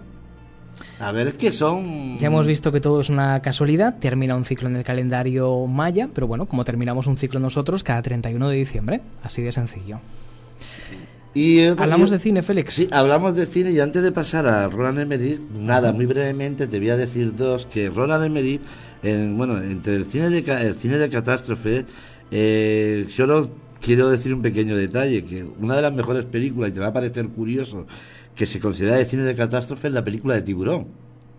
De catástrofe. de catástrofe. ¿Pero por qué? Porque catástrofe vienen, pueden ser elementos naturales o elementos del exterior que nos va a pasar algo, ¿no? Pero ¿qué es una catástrofe en sí? Es un miedo colectivo en la que empieza a la gente a huir y a tener miedo colectivamente. Una huida y se crea y se genera un pánico que al final acabamos corriendo y nos pisamos unos a otros sin importarnos quién dejamos atrás. Y a Por veces eso, sin saber por qué, ¿no? es que el catástrofe podría abarcar tantas cosas y que no es nada nuevo lo, en el cine lo que está contando, por ejemplo, el Roland Emmerich. Ya lo habían hecho con Dean Impas, había hecho con Armageddon, pero es que ya en los años 50 hubo una película que se llamó Una grieta en el mundo, que eran pruebas nucleares, que es lo que se está haciendo últimamente, que perforaban el centro de la Tierra hasta llegar al magma. Y bueno, y el mundo se empieza a gri- a agrietar, se crea una reacción en cadena. Lo que pasa es que la película, al final la explicación es un poquito tontita de ciencia ficción, y es que te dan a entender que es el nacimiento de una nueva, una nueva luna, que cada, cien, cada mil años la luna que tenemos actual choca contra la Tierra, desaparece y sale otra del centro de la Tierra. Ciencia ficción de los años 50. Pongámonos ahí. Me ¿eh? estoy imaginando cómo debían ser también las escenas, los efectos visuales de los años 50 para que todo esto se viera, ¿no? Pues muy, para ser de los años 50, muy elaborados. ¿eh? A ver, siempre tenemos que ponernos en el contexto de la época. Es decir, estamos hablando de efectos especiales de los 50 o 40. Y luego la última ya es la de cuando los mundos chocan, que es un, supuestamente un, un meteorito que va a llegar a la Tierra y que es inevitable, no va, no va a chocar contra la Tierra y se va a destruir. Pero antes... Como bien- Deep Impact, ¿no? Años después. Sí, pero antes ha pasado el planeta Júpiter y ha hecho que la Tierra varíe de su órbita y ha creado cataclismos, maremotos, todo tipo de desgracias, ¿no? Y es una reflexión muy importante de la película porque está donde llega el poder de los que tienen dinero y salvar a lo que les conviene y muy pocos podrán sobrevivir a esa explosión final cuando los mundos colisionan. Claro, una raza escogida genéticamente, van a parar a otro planeta y se llamará Tierra 2. Tierra Esto era, la, 2. claro, era la, la ciencia hay que ponerse ahí, la ciencia ficción Claro. de los 50. Aún no se había llegado a la Luna, entonces, mm, bueno, eh, era mucho más potente la imaginación, no se sabía hasta dónde podía llegar el hombre, entonces se pensaba que en unos 20 años los coches volarían y demás, entonces lo de pensar en una segunda Tierra, pues igual aún se veía más cercano. Ahora es que lo vemos imposible, ahora mismo piensas que si viene algo a la Tierra no hay salida. ¿Dónde Hombre, nos meten? que- ¿Dónde nos llevan? Tecnológicamente, ¿dónde nos van a llevar? En ningún sitio. Es que, a ver, lo único que sabemos, lo único que ha avanzado en la humanidad desde que se tiraba el Apolo 1, el Apolo 15 y demás, lo único es que ahora son lanzaderas que planean sobre la Tierra antes de aterrizar, pero poca cosa más. Y que se mantiene intacto lo que es el cohete, antes que se deshacía, ¿no? Y que haya la cápsula con paracaídas. Es una de las posibilidades también que en algunas de esas profecías se barajan, el que caiga un gran meteorito sobre la Tierra. Hablamos de la película que nos Sí, sí, ocupa, nos entramos. centramos en 2012. Entramos. A ver, yo todavía, yo se lo he visto, el tráiler, me parece... A estas horas muchas personas que nos escuchan seguramente que ya habrán ido al cine y habrán visto esta película, ya pueden dar su opinión, evidentemente que nadie diga nada, yo tampoco la he visto, pero bueno, interesante, una película que, esto es lo que escuchamos, Será el 21 de diciembre de 2012.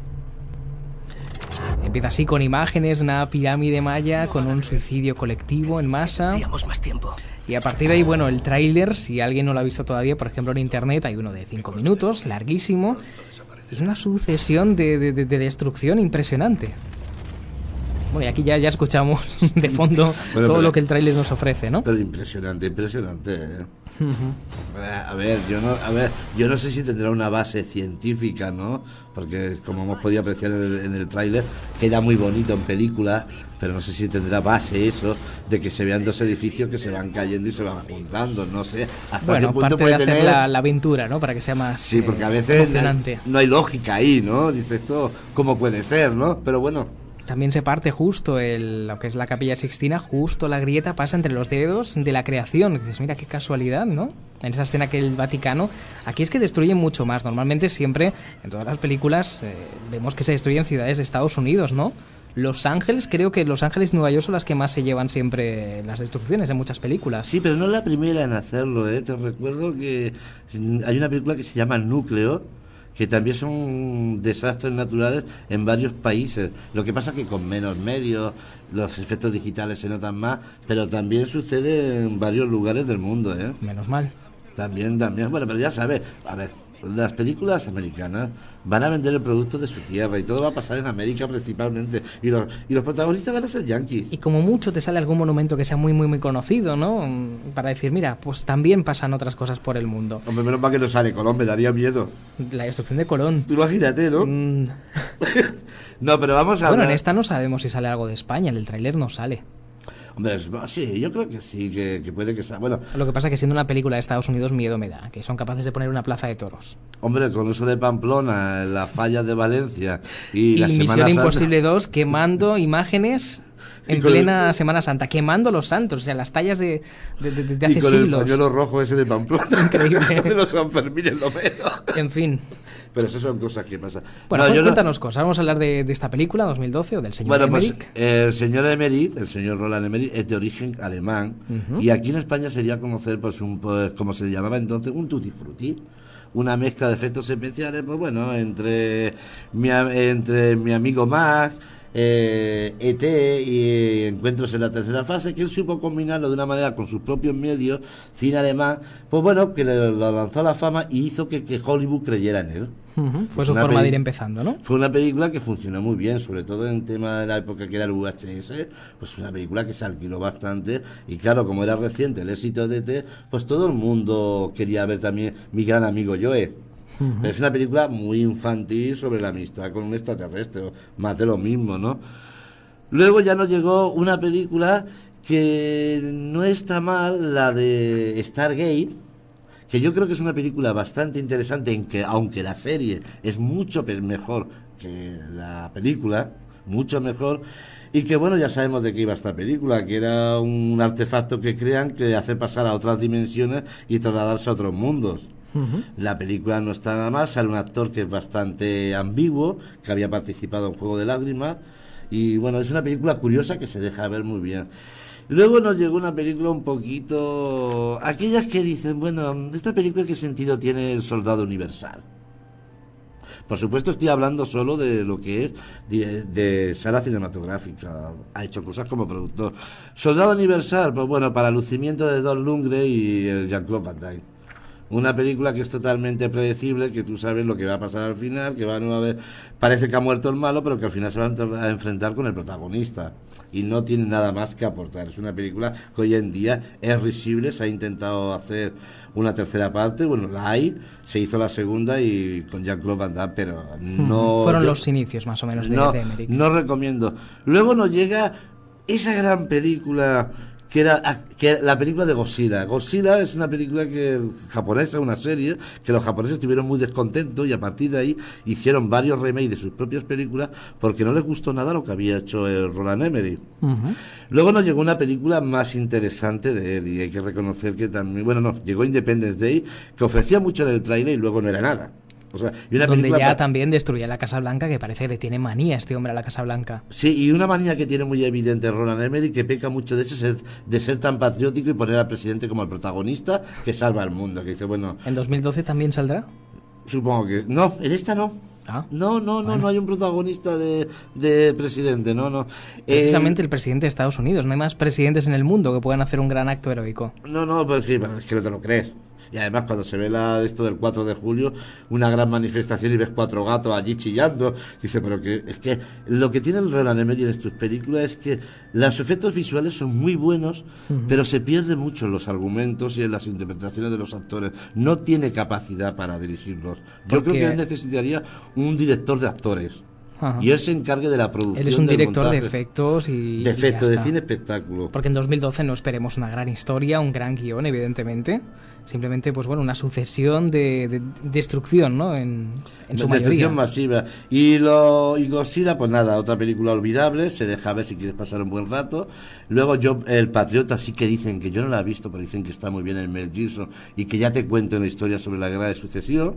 Y luego El Día del Mañana es una de las películas sobre el cambio climático, sobre la era glacial, que dice con más fallos argumentales que jamás he visto podido ver en una película. Además, con mucha historia que es simplemente relleno. Mm, Pero que bueno- cuando uno va a ver una película de estas va a saber, eh, bueno, que destruyan todo. No me cuentes las historias de la vida de los personajes, que si quiero ver un drama, pues ya me veo un drama tranquilamente, una historia con personajes, con historias personales y demás, ¿no? Y por último, ya que yo de Emmerich, yo lo que quiero decir, a ver, yo he puesto un poquito a criticar su trayectoria, pero una cosa innegable de este hombre es que como creador de cine espectáculo es bastante bueno y bastante inteligente. O sea, tú te vas al cine y tú disfrutas de sus efectos especiales. A ti te atrae lo que estás viendo. Que luego cuando terminas de ver la película sales con la conclusión de que no aporta nada nuevo y que son historias predecibles, ta- también es cierto. Y acabando con él, que no va a ser la única. Y que antes que esta, hace poco, se estrenó el hundimiento de Japón y Tsunami 2025 que no ha llegado a España, que es el gran hundimiento también de Japón, Maremoto, que no te lo pierdas, es una película que me, se tira me- 35 minutos de charla y lo que queda de película, que es una hora y media, es todo acción también. Esta está por llegar todavía. Eh, esta película está por llegar, no se ha llegado a estrenar aquí, no sé si se estrenará, está por llegar. Yo he tenido oportunidad de verla y yo te puedo asegurar que a ver si se luce tanto como el, el Emery, porque yo he visto lo del Emery, pero es que esta no se queda corta, ¿eh? Es el des- eh, la destrucción total de Japón. Vaya, o sea que el cine de catástrofes últimamente les ha dado por destruirlo todo. Sí, que las televisiones, por favor, que ya que tenemos tan malas noticias en el cine, en, la vida real sobre terremotos, huracanes y demás, que no se ceben en regodeándose, poniéndonos películas de catástrofes. Bastante tenemos verlos día a día en el telediario para que luego, para pasar una buena tarde de domingo, nos estén metiendo más tragedias humanas. Hay otra manera Es el oportunismo de según qué Sí, canales. en cuanto sí, pasa algo, a los días siguientes te ponen algo relacionado. Pero hay que Pues, verla, ¿eh? Para ir terminando ya, Félix, que nos queda poco tiempo. Recomendación de 2012, ¿cómo la ves? Yo iré a verla. Irás a ver. A ver, yo la recomiendo. Roland, ya es lo que he dicho antes. Roland Emmerich es un director que no te puede gustar mucho cómo cuenta las historias, pero que es un creador de cine espectáculo y que a nadie deja indiferente cuando estrena una película. Entonces habrá que verla, que luego, en el primer momento, vi- el, impacto visual de la primera vez te deja con la boca abierta, que luego la ves por segunda, como Independence Day, o por tercera, y ya le va sacando su fallo, pero es que también somos muy quisquillosos a la hora de ver películas. Entonces, no, yo creo que lo que promete es lo, es lo que se ve en las escenas, y yo creo que es una película que va a hacer mucho dinero, mucha taquilla, y que va a aprovechar el filón de lo que va a pasar el 2012, según dicen. Lo que va a pasar. Bueno, según cuenta, pero yo, yo, sinceramente, la recomiendo. Yo la recomendaría. Recomendable para ir a ver, entretenimiento, evidentemente. Hombre, pasar un buen rato. Pasar un buen rato, que también el cine tiene, tiene que ser eso. Y, no y solo- hacerte la idea cuando la veas, ¿Sí? de decir, lo estoy viendo en película, pero esto no va a pasar. Esperemos Es que no. eso es lo cine. Esperemos no ver nunca imágenes parecidas a lo que se ve No. en, en 2012. Que nadie tenga que verlas nunca porque sería desastroso. Y bueno, Félix, para terminar, aunque ya empezabas un poquito con esto, ¿qué crees tú que va a pasar en ese día, ese 22 de diciembre? Yo creo que va a ser un cambio de mentalidad humana, va a ser el cambio de un sistema político que va a cambiar. El mundo, estamos viendo las noticias que hay mucha prostitución, mucha delincuencia, el poseer lo que no tenemos, el que envidiar lo que tiene el vecino de enfrente, unas guerras, el poder de, tener armas, el poder de crear virus y crear remedios farmacéuticos. Yo creo que esto sí que nos vendrá bien un cambio en el 2012, porque a veces en la historia de la humanidad, a veces tiene que haber un sacrificio para que llegue un nuevo orden y todo se estabilice. De ahí que a veces la gente justifica las guerras mundiales. No es que a nadie le gusta que se maten los pueblos entre sí, pero cuando ha habido la Primera Guerra Mundial y ha habido la Segunda, estábamos pasando por el crack de Nueva York, de Estados Unidos. Hubo el mundo se estaba degenerando. Hubo una guerra Llegó la Gran Depresión Americana y todo aquello poco a poco se fue estabilizando. Lo que pasa es que el ser humano es lo mismo. Tropezamos siempre con la misma piedra y volvemos a empezar de cero y siempre cometiendo los mismos errores. Pero yo creo que para que el mundo cambie debe de pasar algo porque tenemos que concienciarnos de lo que nos está pasando. Pues quizá ese cambio que no sé qué sea, quién sabe, si el cambio climático, el vernos que o hacemos algo ya o se nos va todo al garete o lo perdemos. Quizá sea eh, ese, no lo sabemos. Es triste, yo no lo siento por mí, Joaquín. Yo no lo, a ver, yo tengo una edad que dice, bueno, tampoco es que sea muy mayor, ¿no? 47 años, pero yo lo siento por el futuro de la humanidad, la juventud que viene detrás. Los que han nacido ahora, ¿qué, qué, qué- qué mundo les estamos dejando a ellos? Pues vamos a intentar dejarles el mejor mundo posible. ¿Mm? Está en nuestras manos todavía el evitar estos desastres y que el desastre lo veamos solo en el cine. Eh, ojalá sea así. Pues Félix, muchas gracias una semana más por habernos acompañado estos minutos, por haber hablado de esas catástrofes eh, diferentes. Curioso lo de tiburón, sin duda, cine de catástrofes, en este caso animales, ¿por qué no? Un ataque de, de bestias como, como ese tiburón. Y la semana que viene pues hablamos un poquito más de cine, si te parece. Pues hasta la semana que viene. Hasta la semana que viene, buenas noches. Buenas noches.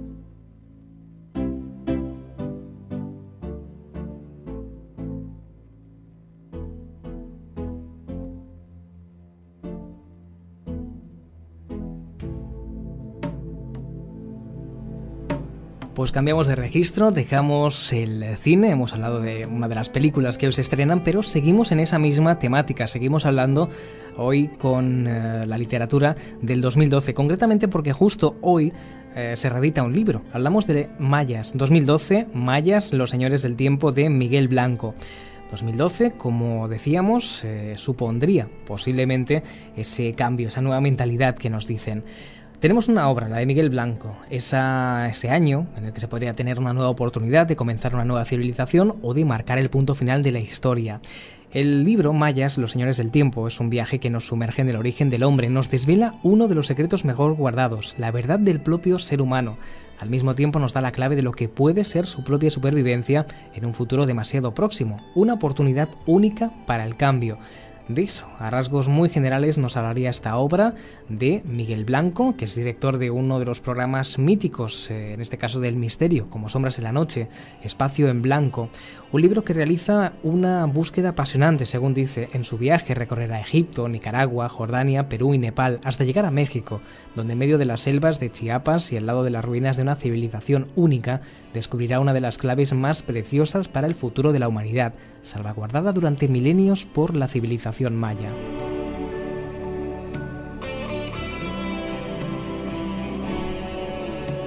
Este libro precisamente se reedita hoy mismo con motivo del estreno de 2012. Más que reeditarse se publica una nueva edición. Miguel Blanco dice que el mundo agoniza, son cosas que ahora mismo estábamos comentando precisamente en la sección de cine. El mundo agoniza, el modelo de vida occidental está acabado. Eso es lo que nos dice, un libro interesante, recomendable para conocer más claves de este 2012, de esta fecha de la que hoy estamos haciendo protagonista en nuestro programa. La segunda edición, recordemos, se pone hoy a la venta a un precio de 17 euros. 2012, Mayas, Los Señores del Tiempo de Miguel Blanco. El prólogo además es de Javier Sierra.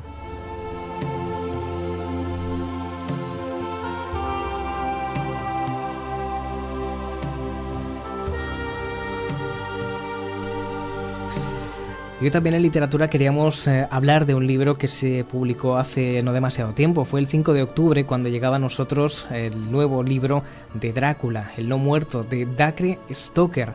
Según la nota que nos hacían llegar desde la, en este caso la editorial, el monstruo murió hace 25 años, desintegrado, convertido en cenizas, pero no ha sido tan fácil borrar las huellas de aquello que ocurrió en los Cárpatos hace un cuarto de siglo. Seguro es adicto a la morfina, Hanwood, Holmwood se ha convertido en un hombre hermético que nunca superó la muerte de Lucy, el amor de su vida. Jonathan es alcohólico y Mina, quien sigue manteniendo su belleza y juventud intactas, sabe que hace tiempo que su matrimonio hace aguas. Y Van Helsing es tan excéntrico incluso es sospechoso de ser el mismísimo Jack el Destripador. Quincy Harker, el hijo de Jonathan y Mina, también tiene problemas. Es estudiante de Derecho en la Sorbona por imposición paterna, pero su verdadera pasión es el teatro. En París irá a ver al mito al más reputado actor del momento, el romano Basarab, famoso y rodeado de misterio. Lo conoce y su relación de amistad con él se hace profunda, con lo que su deseo de perseguir una carrera en las artes escénicas reaparece. Quincy se entera de que una obra llamada Drácula de un tal Bram Stoker está en proceso de producción en el West End londinense y decide intentar que su amigo Basarab interprete al protagonista. Cuando lee la obra se da cuenta de que está basada en las vidas de sus padres y sus amigos y decide pedirles explicaciones. Es justo entonces cuando empieza la violenta caza de todos y cada uno de los que participaron en la persecución y muerte del vampiro, un peligro que también amenaza a Quincy y más de lo que él imagina. Las preguntas ¿quién busca venganza y por qué después de tanto tiempo? Este libro, Drácula, el no muerto, está basado en las notas de Bram Stoker que fueron editadas de la primera versión de Drácula. A través de un exhaustivo proceso de investigación, Ian Hall y Dacre Stoker han conseguido dar vida de nuevo a estos personajes clásicos en una nueva novela. Dicen que es digna de la primera parte, al menos recordemos desde esta nota de la editorial, un descendiente de Bram Stoker, de Bram Stoker, que ha vuelto a poner el vampiro de actualidad. Una historia cuanto menos curiosa.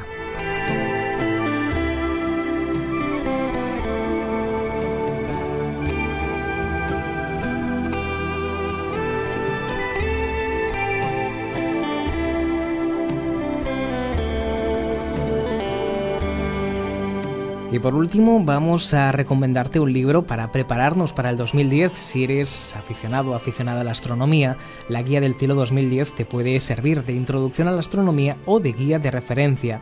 Es la Guía del Cielo 2010, apoyada en fotografías de excelente calidad, de textos de fácil comprensión y que explican la situación celeste mes a mes para que todos los aficionados puedan reconocer la situación de los planetas y las constelaciones y observar algunos de los fenómenos de interés que se producen a lo largo de todo el año aporta datos de gran atractivo sobre astronomía y los apéndices van cambiando cada año, añadiendo las últimas novedades en el estudio de esta ciencia. En 2010 contará con la colaboración de la Agencia Espacial Europea, que aportará documentación añadida de gran interés para los amantes de este tema. La Guía del Cielo 2010 está escrita por Pedro Fernández y Telmo y Velasco. Eh, Telmo Fernández, subdirector del Planetario de Madrid y doctor en astrofísica. Pedro Velasco, por su parte, es físico y colaborador del Planetario de Madrid. La Agencia Espacial Europea es la máxima autoridad en astronomía y un organismo reconocido de forma mundial.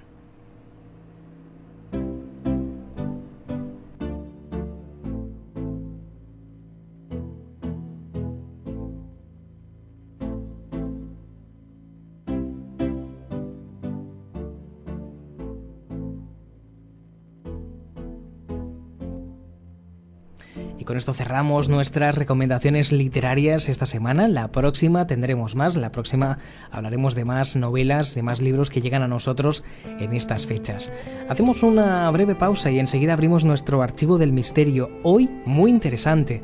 Vamos a resucitar uno de los grandes mitos de la criptozoología. Vamos a remontarnos unos años atrás en el tiempo para conocer a una criatura que ahora que ha pasado el tiempo podemos ver de forma diferente. No se ha vuelto a saber mucho más, han ido llegando noticias escasas, pero el misterio no ha logrado resolverse aún pasados los años. Hoy vamos a remontarnos a un tiempo atrás para conocer la leyenda, la conocida leyenda del chupacabras que durante años estuvo asediando a muchos campesinos, sobre todo de muchas zonas de México.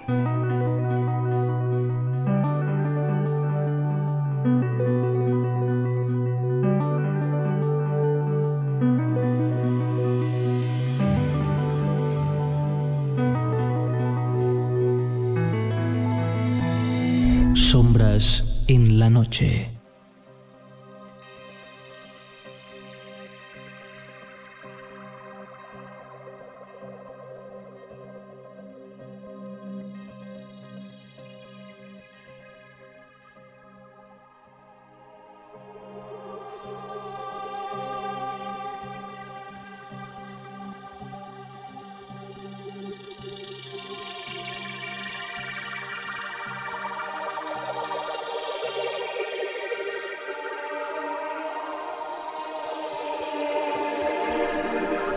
Recuerda que hoy además en el programa En Sombras de la Noche estamos haciendo una pregunta. Hemos hablado mucho del 2012 y hoy queremos saber qué opinas. ¿Qué crees que va a pasar en 2012?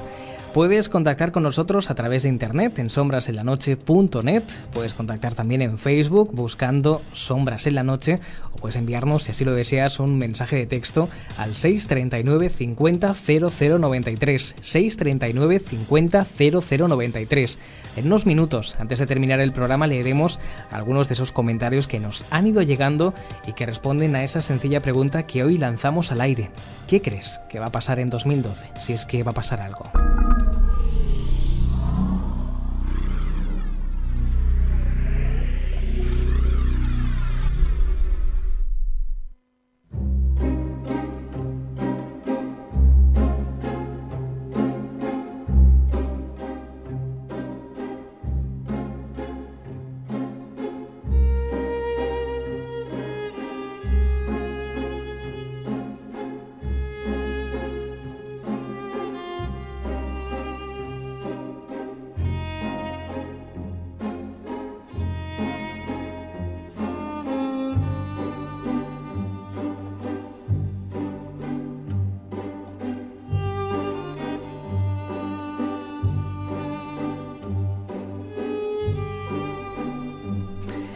llegamos a uno de los momentos, tengo que reconocerlo, para mí, uno de mis favoritos, ese archivo del misterio, ese rincón que nos imaginamos en una parte alta de una casa, con un suelo viejo ya de madera, con mucho polvo y con diarios con revistas, con recortes de prensa, con antiguas fotografías que nos remiten a otros tiempos, a otras épocas, a otros años.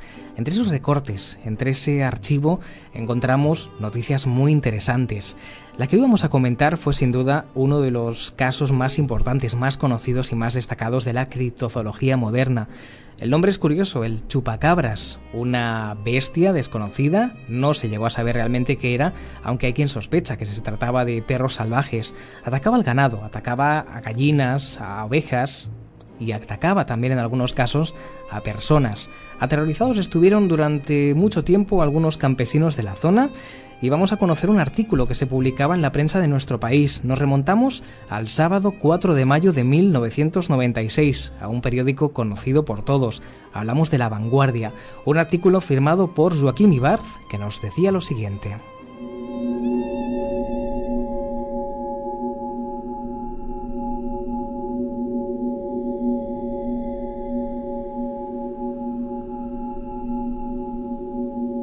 La imaginación humana ha sido proclive a inventarse animales inexistentes o monstruos que aterrorizan a la población, llegando a confundir realidad con ficción.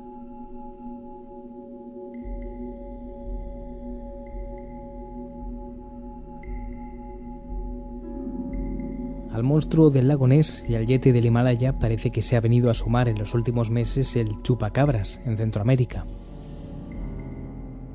En los estados norteños mexicanos de Sonora, Chihuahua y Sinaloa se ha desatado una oleada de miedo e incertidumbre, en algunos casos de incredulidad, sobre la suerte del llamado chupacabras. Un misterioso animal que ataca ovejas, cabras, gallinas, conejos e incluso a las personas, a las que mata tras chuparles la sangre.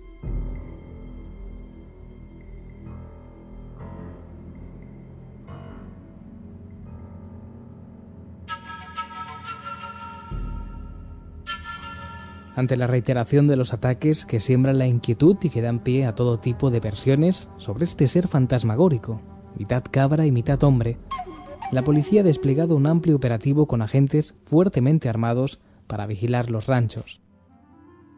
El jefe del distrito agrícola de Los Mochis, Sinaloa, Jaime Escobedo, señaló que se realizarán análisis a los restos de los animales muertos, a los que un ser desconocido les chupó la sangre.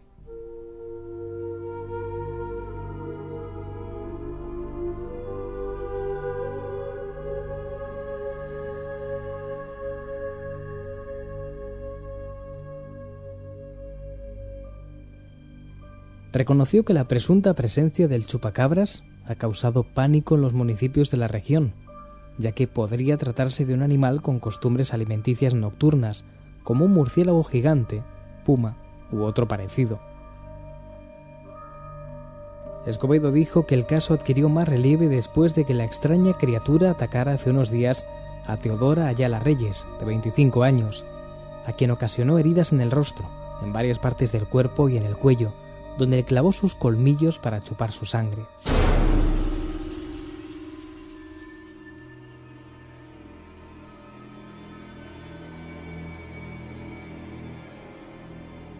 Este incidente ocurrió en el poblado Alfonso Calderón, donde también se registró un ataque del chupacabras a un corral de ovejas en donde mató a 30 animales.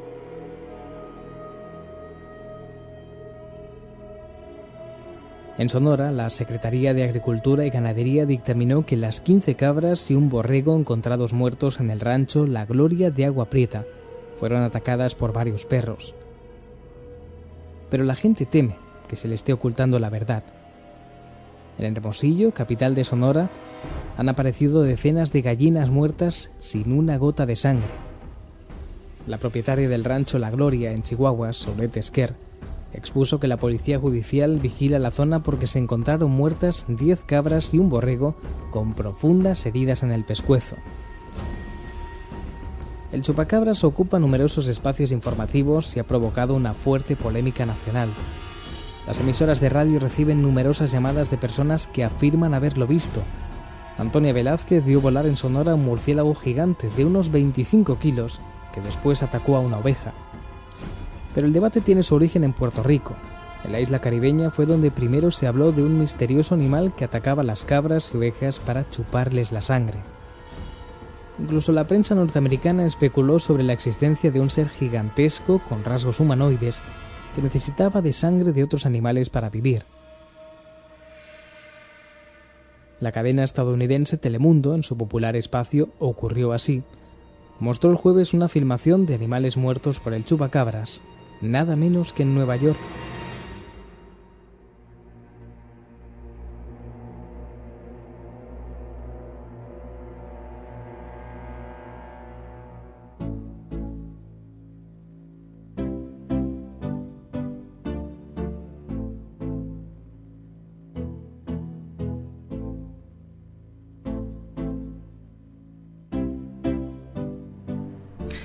Es el relato que nos llega en este archivo del misterio y nos hemos remontado al 4 de mayo de 1996.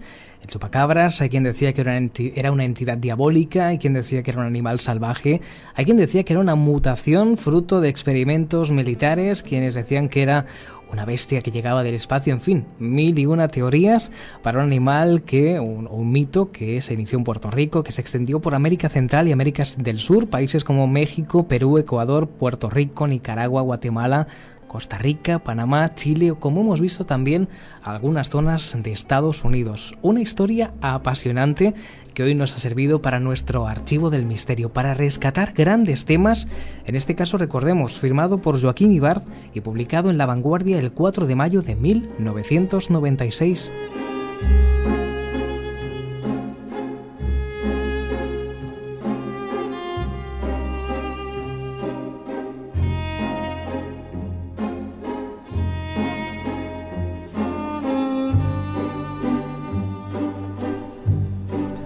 La semana que viene volveremos a abrir nuestro archivo del misterio, volveremos a rescatar alguna de estas grandes historias que nos ha ido dejando la historia y es momento de terminar nuestro programa con algunas de esas respuestas que nos han llegado. Y recordemos, nuestro tema del día ha sido hablar del 2012. Hay algunas respuestas que nos han llegado a esa petición que hacía. ¿Qué crees que va a pasar en este 2012, en este próximo año? Algunas de las respuestas que nos han ido llegando a lo largo de la noche en las diversas vías que hemos puesto a vuestra disposición. Por ejemplo, José Luis decía lo siguiente. Yo creo que el 22 de diciembre del 2012 no va a pasar nada porque todo es un negocio para vender libros y hacer películas con profecías falsas.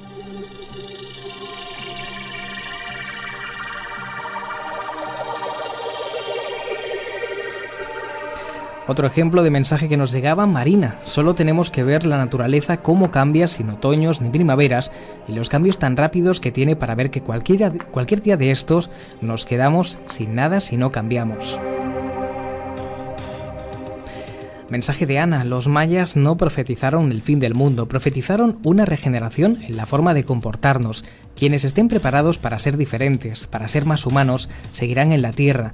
Quienes no cambien su comportamiento no pasarán a ese nuevo mundo. Y otras de las opiniones que nos han ido llegando a lo largo de la noche la podríamos resumir en la opinión de Pedro. El 22 de diciembre de 2012 me tocará la lotería de Navidad y dejaré de trabajar en mi empresa. En fin, ya hemos visto cambios para todos los gustos, desde quien profetiza de alguna forma cambios a nivel espiritual, un nuevo mundo, una nueva era, a quienes dicen que el mundo se acabará por completo o quienes dicen que el 22 de diciembre de 2012 todo seguirá como siempre. Ha sido nuestro tema principal, ha sido las respuestas que nos han ido llegando y ahora, ya que llegamos casi casi a las 2 de la madrugada, es el momento de poner el punto y final a esta edición de Sombras en la Noche. Recuerda que este programa puedes escucharlo también en directo a través de internet en www.radiopomar.com o en sombrasenlanoche.net y que ahí, en esa segunda dirección, en sombrasenlanoche.net, puedes escuchar el programa cuando quieras, a cualquier hora del día, incluso descargártelo al teléfono móvil, grabártelo en el coche, en fin, escucharlo en el momento en el que mejor te vaya. A través de internet también tenemos esas líneas abiertas para que puedas eh, contactar con nosotros si hay alguna cosa que hayas visto un poco fuera de lo normal, si quieres compartirla con nosotros, quieres contarla en el programa, ahí tienes las formas de contacto para que lo puedas hacer. Nada más, hoy hemos desmontado de alguna forma los mitos en torno al 2012, esas profecías, algunas de ellas hemos visto que incluso no eran ni ciertas, y en definitiva, hemos pasado unos eh, buenos minutos investigando muchas cosas, muchas cuestiones. Hemos hablado del 2012, hemos hablado de cine, hemos repasado este mito a última hora del chupacabras y lo hemos pasado evidentemente muy bien. Una frase para terminar esta noche nuestro programa de Gabriel García Márquez, gran escritor colombiano, y que decía lo siguiente. Con esto terminamos, con esto te doy las buenas noches, me despido hasta la próxima semana. Decía Gabriel García Márquez que no hay medicina que cure lo que no cura la felicidad.